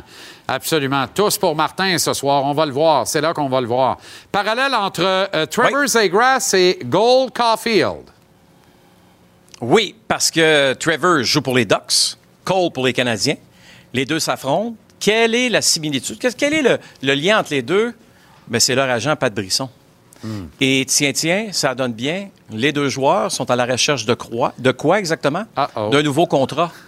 Et j'ai l'impression, Jean-Charles, que euh, ces deux joueurs-là, il y a un lien à faire entre les deux sur, euh, si tu veux, leur prochaine entente. Est-ce que cette entente-là va être similaire? C'est une bonne question, puis c'est bien que ce soit Pat Brisson qui soit l'agent des deux joueurs. Parce que quand tu regardes les statistiques, là, OK? Zegras, 97 points en 129 matchs. Ça, c'est 0.75 points par rencontre. Cole, 76 points en 106 matchs, c'est 0.69. Mais si tu regardes Cole Caulfield cette saison, c'est 25 points en 29 matchs, 0.86, alors que Zegras est à 0.77 dans la saison. Donc, ce sont des joueurs très similaires. La- L'autre petite différence, c'est que Cole Caulfield, Cole Caulfield est plus un marqueur euh, que Trevor Zegras, mais en même temps, Cole Caulfield ne va pas au cercle des mises en jeu. Zegras, il va une fois de temps en temps. Alors, est-ce que il y a euh, les négociations qui sont, on va le mettre entre guillemets, entamées entre Pat Brisson et euh, le directeur général des Canadiens, Kent Hughes. Est-ce qu'on va laisser le temps passer pour voir justement qu'est-ce qui va se passer avec euh? Euh, Pat Verbeek, euh, Pat Brisson me disait un peu plus tôt aujourd'hui que on est en constante communication, mais que les négociations en tant que telles ne sont pas commencées. Elles, elles vont commencer au moment opportun. Donc, on ne voit pas de problème. Mais j'ai comme l'impression que la meilleure chose à faire, c'est peut-être d'attendre le plus longtemps possible, peut-être même la fin de la saison, pour aller voir à quoi euh, ça va ressembler pour Cole Caulfield et Zegras côté but et points pour, pour avoir le meilleur comparable possible. Pour pas qu'il y en ait un qui soit mécontent du contrat par rapport à l'autre du- d'une certaine façon. Évidemment, il faut être deux pour danser, mais le, le, le vœu du Canadien, c'est d'annoncer une entente à long terme avec Caulfield dès le début de 2023. C'est sûr. Mais si on se place dans le camp de Pat c'est Brisson, on n'est pas obligé de répondre quand le téléphone sonne. Bien, c'est ça la, la- la- la beauté de la chose. Hein? Écoute, on a tous retenu notre souffle le lundi quand Cole Caulfield s'est fait frapper solidement. La bonne nouvelle, si tu regardes le match qu'il a disputé hier soir, il a, il a connu une solide rencontre. Clairement, là. ça va bien. Le sens que peut-être qu'il n'a pas marqué. de- Mais oui, tu voyais qu'il n'était pas du tout dérangé par ce qui s'était passé. Donc, ça, c'est un soulagement pour Cole Caulfield, pour Pat Brisson et aussi pour Kent Hughes et la direction des Canadiens. Je suis convaincu qu'on avait hâte de voir quel genre de match Cole allait disputer. Il a été très solide. Bon, maintenant, c'est sûr que le plus rapidement que tu règles ce contrat-là du côté des Canadiens, probablement que mieux c'est. Mais ça reste quand même, Jean-Charles, que euh, j'ai hâte de voir la suite des choses. J'ai hâte de voir comment Pat Brisson va, va s'occuper de ce dossier-là, parce que Pat, c'est un très bon agent, un des meilleurs de la Ligue nationale, comme tout le monde le sait. Puis, je suis à peu près convaincu, en tout cas, ce qui circule dans la Ligue nationale, c'est que ces deux joueurs-là sont liés. sont liés côté euh, contrat. Euh, donc, ça va être intéressant. Je pense que les Très- prochains mois, prochaines semaines, au moins, vont être très intéressants. Très dure soirée pour la paire Beach-Dwyer hier. Dwyer, pourtant un vétéran de la Ligue nationale. Très, très difficile Ouais. soirée pour le duo d'arbitrage. Difficile semaine dans ce registre pour le Canadien tout court. hein? Ben, Permets-moi, Jean-Charles, de te présenter les images suivantes. Là, là, là, avant de montrer les images, là, on dit souvent Ah, oui, mais ça va vite. OK, on va aller voir euh, lundi, là, un défenseur qui part derrière son filet, là. Il est derrière son filet. Là, whoops! Pas de pénalité là-dessus. Viens pas me dire que ça va vite, là. Viens pas me dire que ça va vite. Mais non. Là, tu vas voir l'autre séquence suivante. Ça va être euh, Goulet. Ah Non, non, non, non, non, non, non, non, faut voir Goulet. Faut voir Goulet. Non, non, là, là, c'est moi le sénateur. On va- On veut revoir Goulet qui se fait accrocher, là. Regarde ça, là. Quand je te dis, là, bon, ça, c'est Kovalcevic qui tombe, parfait. On l'a montré la prochaine. Regarde bien la prochaine qui s'en vient. Je revoyais les Flames de Calgary avec Martin Gélina en 2004. Non, non, Hey, mais la grippe sur le chandail. bien, je te- La grippe sur le chandail. Pas de pénalité là-dessus. Ben oui. Ben ouais. voyons donc. Là, Mais- Encore là, dis-moi pas que ça va trop vite. Non, non, mais il y a un que ça va 2 trop contre vite. Jordan Harris hier, par exemple. En fin de troisième, alors Pour que le Canadien veut levé le au bâton, score. pour, pour avoir levé le bâton Pas pour bon empêcher un joueur des sénateurs de Pas de bon marquer. Le Canadien par deux là, buts euh, ce soir, Renaud. Parce que c'est comme ça que ça se passe dans le temps des fêtes. Le Canadien par deux, c'était écrit dans la face de Martin tantôt. Bon match, à Bon. demain. Exact.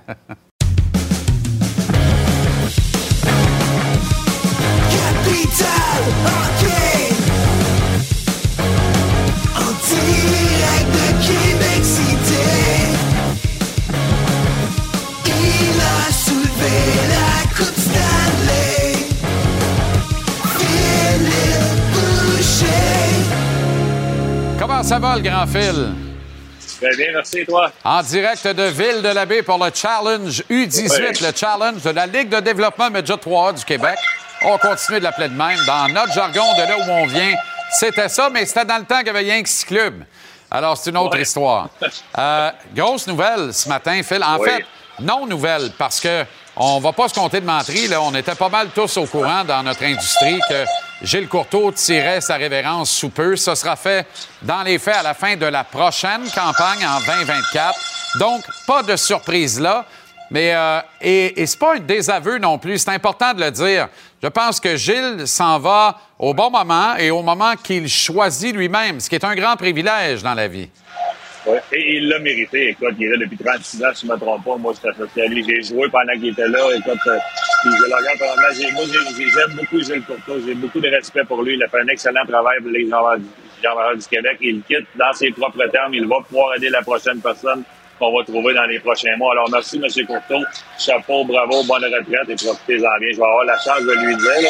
Mais je pense que ça vaut la peine. Il en a fait énormément pour la Ligue du Québec. Quel est le leg principal de Gilles Courteau, Phil? Est-ce que c'est l'adhésion des Maritimes, qui amène ce territoire de recrutement dans la propriété de son circuit? Sinon, quoi exactement, selon toi? Ben, je suis d'accord avec ça. Écoute, moi, quand tu parlais tantôt de Midget 3, moi, quand je jouais, il y avait juste 8 clubs. Puis quand je jouais junior major à Granby, on s'est connus là. Écoute, on, la, la, la raide de boss, c'était plus loin, c'était Gatineau. Puis Chicoutimi, on trouvait ça tellement loin qu'il fallait arrêter à Québec pour dîner. Fait que la, la Ligue a pris de l'expansion. On a inclus les Maritimes. Il y a beaucoup plus de clubs. On a fait un test aux États-Unis. Ça n'a pas fonctionné. Alors, je pense que ça peut être ça, l'inclusion des Maritimes. Euh, Gilles, je pense qu'il nous ça, le- la diminution des batailles au niveau du hockey junior, c'est quelque chose que Gilles voulait faire dans les dernières années. On s'en va vers l'abolition probablement dans les prochaines années. On le sait, il n'aura presque plus. Alors, je pense que c'est libre. Ce sera à lui de nous expliquer les choses qu'il est le plus fier, mais je pense que la vie des clubs des Maritimes est un point très, très important dans ce que M. Couteau a fait pour la Ligue nationale du Québec. Gilles qui part, Phil, c'est une pluie de spéculation. Des noms ont circulé toute la journée et le tien est revenu très souvent. Comment tu réagis au fait que plusieurs t'invitent dans la conversation comme successeur potentiel de Gilles Courteau?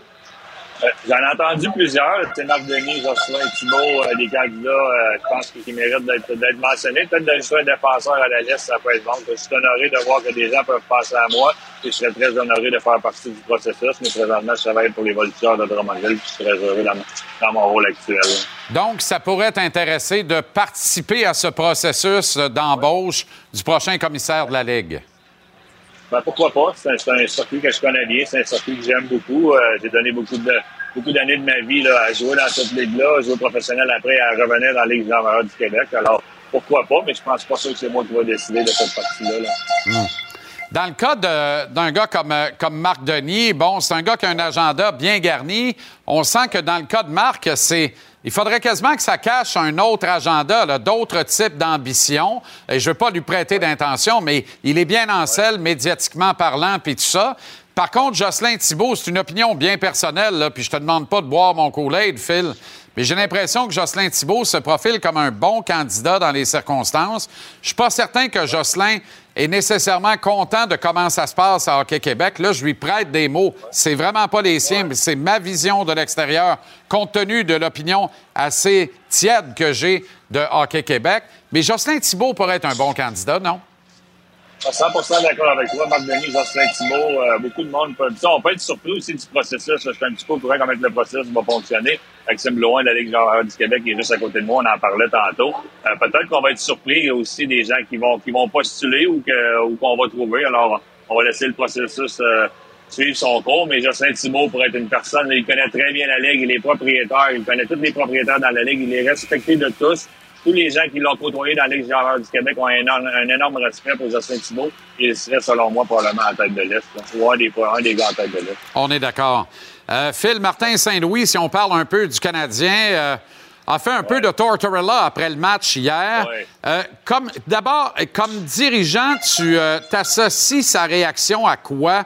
Exactement? Est-ce que est-ce que c'est la réaction d'un gars qui est en maudit contre les arbitres, mais qui décide d'éviter le sujet des arbitres, mais qui passe quand même sa frustration? Ah, moi, j'aime ça. Je suis son directeur général. Je suis vraiment content. C'est la passion qu'on a ressentie. C'est un gars passionné, c'est un gars intelligent. Excuse-moi, mais dans la Ligue générale du Québec, dans la même année, j'ai eu 16 000 d'amende.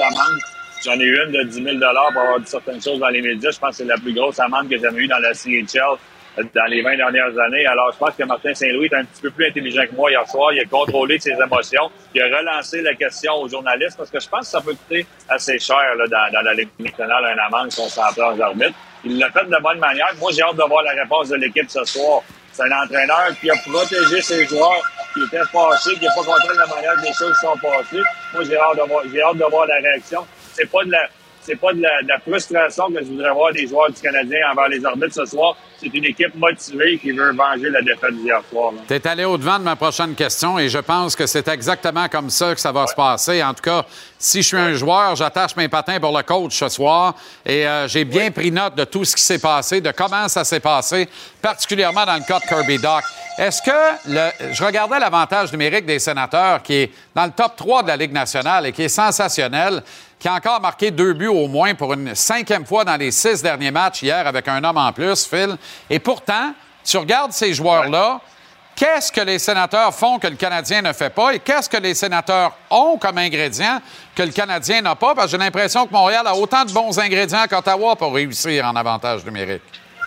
Ben, les choses que les Canadiens n'ont pas, c'est un corps arrière. Thomas Chabot est un corps arrière. Qu'est-ce qui manque aux Canadiens? C'est un gars en avant que Chuck. Fait que mettre, mettre Chabot, Chuck avec Suzuki et Caulfield, puis mettre n'importe qui dans le milieu, ça va fonctionner. C'est deux positions qui sont pas comblées chez les Canadiens. On n'a personne vraiment pour aller en avant du filet. On n'a personne pour gérer l'attaque à cinq de la pointe. C'est ce que les sénateurs d'Ottawa ont. Et bien sûr, des marqueurs naturels comme, comme de. Mais c'est vraiment ce qui fait la différence, selon moi, chez les sénateurs. C'est ce qu'on n'a pas chez le Canadien de Montréal présentement. Et, Et on, tu- on et- peut tourner le fer dans play et on aurait pu avoir Kachuk à Montréal si on aurait pris Ouais. une décision autre il y a quelques années. Je me permets de le dire ça. Ah oui, mais on n'a pas fini de le rappeler, ça. Hein? Es-tu étonné de la débâcle des Ducks d'Anaheim cette saison? À pareille date l'an dernier, ils étaient dans le portrait des séries éliminatoires. Qui l'eût cru? Mais quand tu perds des Mohicans, des gros noms comme Getzlaff, ils ont même perdu Josh Manson. Visiblement, ils s'en ressentent. Mais Perry, ça fait longtemps. Getzlaff, ça fait, ça fait quelques années qu'il est parti. On manque de leadership là-bas. On est jeune présentement. On est trop jeune. On a des blessures clés. Et quand tu regardes les statistiques, le Gibson à 3,99 les Stollers à 4,2 là, dans, devant le filet, ça peut pas fonctionner. Et je pense vraiment qu'on est victime de notre jeunesse là-bas, les gars.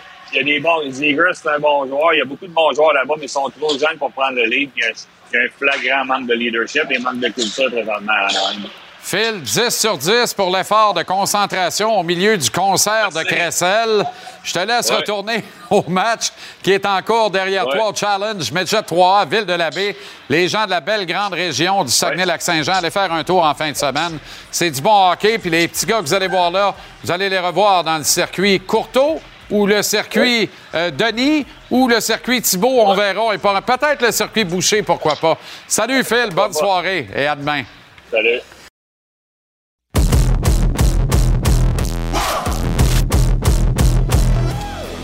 Ouais, ça, c'est pas pire ce soir parce que dans les euh, prochaines minutes, il va affronter le Canadien au Centre Bell. Mais prend du temps avec nous. Vous comprendrez que, ne tuant que la magie, on a préenregistré cet entretien avant l'émission de ce soir. Max Comtois des Docs est avec nous. Max, comment ça va? Va bien, toi? Très bien. Euh, commençons par euh, autre chose que le hockey. Vous êtes arrivé à Montréal après euh, votre match à Toronto et tu as profité de l'occasion pour vivre pleinement le carré d'as, la demi-finale France-Maroc à la Coupe du Monde. Comment a été ton expérience? Euh, ça, a été, ça a été un bon match, je dirais. Euh, je- on, a, on a une équipe qui, qui suit beaucoup la, la Coupe du Monde. On a, on a une Coupe de, de Paris dans l'équipe euh, à, à propos du tournoi. Donc, euh, on a été dans, dans le Vieux-Port euh, regarder, regarder le match. Et euh, c'est-tu trop indiscret de te demander vers quelle nation t'as porté tes paris? L'Argentine. Donc, Ah, ça va bien. Parfait. Fait que toi, tu es allé regarder ça tranquille, France-Maroc, en disant Moi, mon argent est fait, l'Argentine s'en va en finale. Exact, oui. Écoute, euh, revenons au hockey, si tu le veux bien. C'est une victoire, sept défaites et deux autres au-delà des 60 minutes réglementaires dans vos dix derniers matchs. C'est bon pour le 32e et dernier échelon de la Ligue nationale. L'an dernier, vous aviez surpris toute la Ligue nationale avec un départ canon. Euh, vous étiez, au moment où on se parle, à peu près classé en série éliminatoire il y a un an pile poil. Euh, le scénario est complètement différent cette année. Comment tu l'expliques, Max? Euh, je pense que c'est un, manque de constante dans notre, euh, dans notre 60 minutes. Il y a beaucoup de matchs cette année qu'on a joué une bonne première période. Puis après, on, arrive en deuxième, on, sort un peu flat. Donc, ça a été. la majorité, c'est pas mal à cause de notre constance. On a de la misère à, jouer des, matchs complets, puis je dirais que c'est c'est assez difficile présentement. Là, vous avez euh, subi deux revers par blanchissage à vos deux derniers matchs, 3-0 contre les sénateurs à Ottawa et 7-0 contre les Leafs à Toronto il y a deux jours. Euh, Est-ce que tu sens que ça commence à ébranler la direction de l'équipe? Est-ce qu'il y a des murmures autour de la situation de l'entraîneur-chef Dallas Eakins? Euh, pas de ce qu'on entend, nous. Euh, je pense que les, les médias et les, partisans font, un- font, le travail pour ça. Euh, je pense que nous, on, on essaie de, de- trouver des solutions. On, le sait qu'on a, une équipe meilleure que ce qu'on présente présentement. Euh, on travaille avec les, entraîneurs pour trouver des solutions. C'est sûr que c'est pas facile, mais on fait tout en, en notre possible pour arriver avec un meilleur match contre les Canadiens.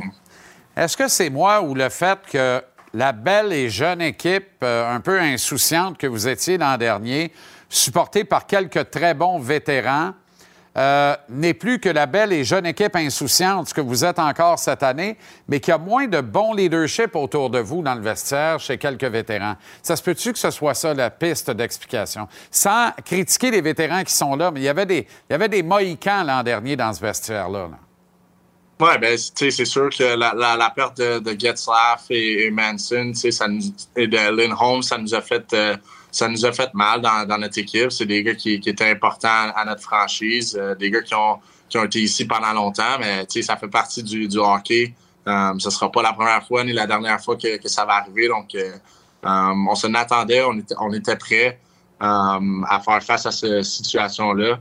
Je pense que aussi, je pense les autres, les autres équipes, ils, sont, sont plus surpris par rapport à, notre équipe. Ils, ils savent euh, les, les, les choses qu'on qu'on va faire. Ils savent qu'un gars comme Zegras et Terry on connaît des, des bons moments offensivement l'année passée. Ils font encore des points ces temps-ci, donc ils sont un peu plus surveillés. Donc, euh, je pense que ça teste notre, euh, notre depth dans notre alignement. Puis, c'est- c'est- présentement, c'est pas facile, mais il faut faire, euh, faut faire avec. Parle-moi de, de ce qui est peut-être moins facile encore, c'est-à-dire les, longues et sinueuses tournées sur la côte Est pour les équipes de la côte Ouest dont vous êtes. C'est des voyages qui sont longs. On dit que les voyages forment la jeunesse. Euh, vous devri- devriez être formé en joie le vert avant longtemps parce que quand je regarde les carnets de route occasionnellement, je me dis ça n'a pas bien de bon sens. Je trouve qu'il y a quelque chose là-dedans qui, quelque part, nuit à la progression de ces équipes-là et nuit à leur classement carrément. Ben, ouais, c'est sûr. Nous, on- quand on, voyage, on voyage, la majorité du temps, on, est toujours dans le décalage horaire. Donc, euh, euh, des fois, c'est difficile de, s'habituer. Euh, mais tu sais, on, on prend pas ça comme exclu. Je pense que même depuis dans les 30 premiers matchs, je pense qu'on a joué la, majorité de, de ces matchs-là à l'étranger. Donc, on a eu beaucoup de temps sur la route, beaucoup de temps de, transport. Je pense que il y a des petits moments où, on sent qu'on est, fatigué dans, des matchs. Euh, mais tu sais, toutes les équipes passent par là. Il faut juste faire avec. hein. Parle-moi de ta production personnelle euh, cette saison. Bon, c'est difficile dans la colonne des plus et moins d'arriver avec un rendement positif dans une équipe qui a un dossier aussi euh, difficile et en même temps euh, qui accorde beaucoup plus de buts qu'elle n'en marque. tu as marqué cinq buts dans les 19 matchs euh, que tu as disputés euh, euh, cette saison. Euh, je présume qu'en cette année où tu seras joueur autonome avec compensation l'été prochain, tu souhaiterais élever tes standards pour la suite de la campagne, Max? Moi, exact. Euh, je pense que personnellement, je pense que je quand, même joue euh, de, la bonne de la bonne façon. Je connais connais quand même un, un bon début de saison depuis depuis le début de l'année, surtout avec l'année que j'ai connue l'année passée, je voulais, mieux faire. Euh, c'est sûr, on, on marque pas beaucoup de buts, puis on en donne beaucoup, donc euh, euh, les statistiques sont, sont pas vraiment là. C'est sûr j'aimerais en, donner un peu plus pour, donner une meilleure chance de gagner à mon équipe, mais je suis quand même, content de la manière que je joue. Puis, je sais que les, points, c'est un peu plus difficile, mais j'imagine qu'ils vont arriver bientôt. là. Tu as mentionné par le passé que ton souhait était d'être associé aux Ducks à très long terme. Est-ce que c'est encore le cas? Oui, exact. Euh, j'aime la ville, j'aime le, le- genre d'équipe qu'on qu'on a ici. Je pense que euh, mon style de jeu euh, contribue bien à, le genre d'équipe qu'on veut bâtir. Ça, ça, va être à moi de, de, travailler fort pour, pour rester dans les plans, puis on verra ce qui, ce qui va se passer. As-tu eu besoin de sortir beaucoup de beaux billets pour avoir de bons billets pour ta gang ce soir au match? Euh, je, ouais, je pense que j'en ai une vingtaine. Je pense que Simon Benoît aussi dans notre équipe, il y en a, il y en a pas mal. Donc, euh, il, a fallu, euh, il a fallu mettre les, les- les- euh, envoyer les, les tickets avant, avant le camp. Merci infiniment, Max Comtois. Bon match ce soir contre le Canadien et bonne continuation néanmoins. Euh, et à très bientôt. Merci beaucoup. Avec Stamkos et Kucherov, Tampa Bay est toujours redoutable. Le hockey du samedi, dès 18h. Lightning canadien. TVA Sport. Une présentation de Pepsi Zéro Sucre. Il me semble qu'il y a une voix de boxeur, lui, Juraj Slavkovski. Il me semble que Slavkovski, avec cette voix d'outre-tombe-là, qui discuterait avec Marc Ramsey, ça ferait des bonnes converses dans le coin à retransmettre en direct à la télé. Comment ça va, Marc? Ça va bien, toi? Excellent. Ah, la voix de Slav, là, me semble, il y a- il y a une voix de jab, uppercut, corde à danser, non? Il y a la shape aussi. Oui, il y a la shape en joie le vert, ça, c'est sûr. Ah, ça, c'est sûr que tu avais remarqué ça. Il est parfait pour la job. T'en as, un un qui a la forme, euh, Arslanbek Makhmoudov, qui euh, va tenir le haut de l'affiche euh, demain soir à Shawinigan, Galat Box Eye of the Tiger euh, Management. Bon, évidemment, on ne parlera pas de la préparation, mais on va en parler pareil. Tout est prêt, tout va bien dans le cas de Makhmoudov. Tu sais quoi? Je ne sais pas si tu vis avec ça, là, mais c'est-tu moi ou votre, principale préoccupation dans la période où on vit, c'est pas de calvase de virus, pas de gastroentérite, pas d'influenza, pas de COVID, surtout. Tout le reste est correct. Tout le reste est correct. Et si possible, euh, c'est depuis un petit bout, on a accès euh, au marché international des, des partenaires d'entraînement, ce qu'on n'avait pas en temps de COVID. Alors, ça compliquait les, euh, préparations de beaucoup. Est-ce que euh, ça veut dire que Makhmoudov a été mieux préparé cette fois-ci, quoique ça n'a pas paru s'il a été moins bien préparé en temps de COVID, là, mais euh, quand tu dis, euh, c'est intéressant ce que tu dis là, amener des boxeurs de l'étranger, des sparring partners pour des partenaires d'entraînement, ça veut dire monter le niveau dans le gym avant la bataille aussi, non? Tout à fait. Et, non seulement pour le, pour le combat, mais aussi pour son évolution d'un- plan global à long terme. Euh, S'assurer qu'on a des gars de qualité, euh, des, des boxeurs d'un peu partout dans le monde qui peuvent venir ici et puis rivaliser avec lui. Alors, euh, c'est ce qu'on a eu le droit là, dans les dernières semaines. Michael Wallish débarque, euh, Marc. euh, il semble très, très, très confiant, mais en même temps, tous ceux qui sont débarqués pour affronter Makhmoudov ont paru très confiants. Oui, mais écoute, on a- surtout que là, on est rendu à une certaine étape où on affronte des gars quand même qui ont, qui ont, euh, qui ont bâti leur carrière, des gars qui ont connu des succès. Alors, euh, euh, c'est un gars qui a déjà fait des combats de cette envergure-là. Il, il a déjà affronté des gars du niveau d'Aslam Beck. Alors, pour lui, c'est pas quelque chose de nouveau. C'est plus à nous maintenant de prouver qu'on peut passer à la prochaine étape et puis qu'on est, dans les meilleurs prospects de la division. Alors, ça veut dire qu'on poursuit notre marche lentement mais sûrement vers euh, probablement une bataille significative. Est-ce qu'on peut penser raisonnablement euh, la vivre, cette bataille, peut-être vers la fin de 2023? J'entends par combat significatif un combat qui amènerait directement Makhmoudov en championnat du monde advenant de victoire ou carrément un combat de championnat du monde. On est très prêt. On est très prêt. C'est une question maintenant d'opportunité. C'est une question de, coup de téléphone. Écoutez, nous, on souhaite, euh, on souhaite que ça arrive quelque part en, en 2023. Euh, c'est juste en attendant, il faut s'assurer d'avoir une évolution qui est, qui est continue avec Aslam Beck et non pas là, attendre juste l'opportunité. Est-ce que tu souhaiterais un autre? Nom? Wallace, c'est un nom qui résonne pas pire, là, mais souhaiterais-tu un nom qui résonne encore plus? Avant d'arriver en bataille de championnat du monde? Tu sais, un, un boxeur euh, élite international, ne serait-ce que il y a quelques années de ça, mais qui a, qui a encore du, du jus, qui a encore du gun un peu pour challenger vraiment Arslan Beck. Là. Tout à fait. C'est quelque chose qu'on aimerait, qu'on aimerait bien. On a pu voir euh, au dernier combat avec, avec Takam, qui était un gars un peu de ce niveau-là. Euh, ce que ça peut apporter, ça nous a donné beaucoup de, de, cibles d'entraînement, euh, des choses à travailler dans le gymnase et je pense que ce serait juste la bonne école pour lui euh, d'avoir ce genre de combat encore une fois. Il y a quoi, Marc? Il y a une boxeuse dans le monde. Pourquoi 15, 20 boxeurs? Peut-être c'est un ratio de 15 à 20 pour un. Quand c'est compliqué avec un boxeur d'élite comme Makhmoudov, j'ose même pas imaginer comment ça doit être compliqué d'avoir une, une courbe ascendante intelligente pour une boxeuse comme Mary Spencer. c'est complexe. C'est complexe, mais où c'est facile un peu pour nous, c'est que Mary est déjà en mesure de naviguer avec les meilleurs de la division. Alors, euh, si on aurait eu longtemps de formation à faire, euh, ça aurait été très compliqué d'aller chercher des, des boxeurs un peu partout dans le monde. Il n'y a pas un volume euh, énorme. Alors, euh, le fait est déjà, euh, malgré très peu de combats, en mesure de, challenger les meilleurs boxeurs du monde, ça nous aide beaucoup.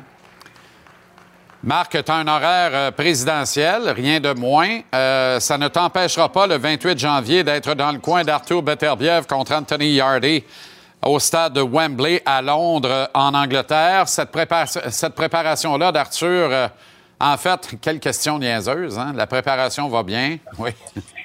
Très bien, pas de blessure, euh, des bons partenaires d'entraînement encore une fois. Alors, on est, on est dans le, en plein milieu de la, préparation en ce moment, on est dans le, dans le croquant. On a l'impression qu'il se prépare euh, euh, l'inévitable, un choc Beterbiev-Bivol. Mais c'est très évitable quand on regarde la situation des promoteurs impliqués. Toutefois, l'un de nos correspondants boxe, l'inénarrable Jeff Jeffrey, nous rapportait cette semaine qu'il y avait désormais une ouverture pour opposer ces deux boxeurs dans une ultime unification. Qu'est-ce que tu peux nous dire en réaction là-dessus?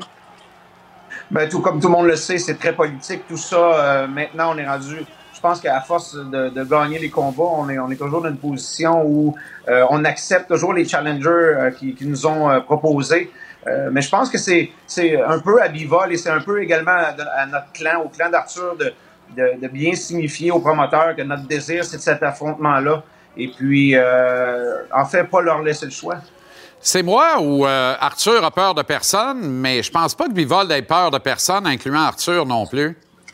Non, rendu à ce niveau-là, écoute, il n'y a personne qui a peur de personne. C'est de la business, c'est une question de sous. Et puis, euh, je pense que si tout le monde peut en venir en entente, on va, on va donner aux fans ce qu'ils veulent voir. Intéressant ce que tu me dis là. Qu'est-ce qui est le plus payant pour Arthur Beterbiev qui, sur le plan financier, décolle pas autant que sur le plan du bout du point où il est sensationnel, peut-être un des meilleurs au monde, livre pour livre? Est-ce que c'est plus payant d'aller dans une ultime unification contre Bivold ou ce serait plus payant de remplir un centre Bell ou un, un centre Vidéotron à Québec contre Jean-Pascal? Non, je pense qu'un combat avec Bivol serait plus payant. Euh, vo- Voyez-vous, malgré sa défaite, un gars comme Canelo est toujours plus payant qu'un gars comme Bivol. Euh, mais encore une fois, il n'y a pas juste les sous. Arthur veut unifier les titres. C'est la priorité numéro un dans, son, dans sa carrière pour le moment. Alors, c'est pas, c'est pas juste une question de sous non plus. Alors, no- notre objectif, c'est vraiment Bivol. Si ça avait été une question de cash, Arthur aurait pas mal plus de rounds au compteur, hein, Marc? Ouais, si on arrêtait de payer à l'heure, on a. Elle est bonne. Termine avec une petite question de hockey. Je sais que tu es maniaque de hockey. Combien de buts va marquer Alex Ovechkin au cours de sa carrière? C'est notre question du jour. Moins de 894 ne rejoindra donc pas Wayne Gretzky. Entre 894 et 925, entre 925 et 975, ou encore, on y va pour la totale, il en marquera au moins 1000. Quelle serait ta réponse, Marc Ramsey? Je dirais 9,25, 9, euh, 9,75. Euh, Je pense qu'il va, il jouer tant aussi longtemps qu'il ne battra pas le record des Gretzky.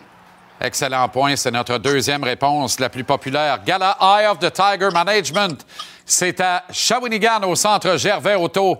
Demain soir, on ne rate rien de l'action. Mary Spencer sera sur le ring, ainsi que Arslan Beck. Au fait, quel est son, son surnom? Pour moi, c'est un mammouth, là, mais quel est son surnom? hein? Bon, on l'appelle le lion parce qu'en fait, Aslambek, en, en- en langue koumik, qui est son lang- sa langue maternelle, ça veut dire lion. Bien, coudon, euh, on, on est d'un trip félin, là. Un lion au milieu des tigres, c'est un peu ça, dans le fond?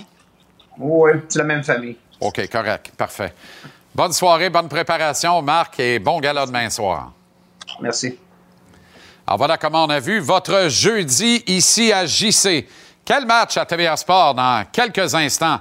Alors que on vous présente le duel entre les Stars de Dallas et les Caps de Washington. Est-ce qu'Ovi va rejoindre Gordea? Va-t-il le dépasser? Ma prédiction, modestement, mettez pas le chalet là-dessus.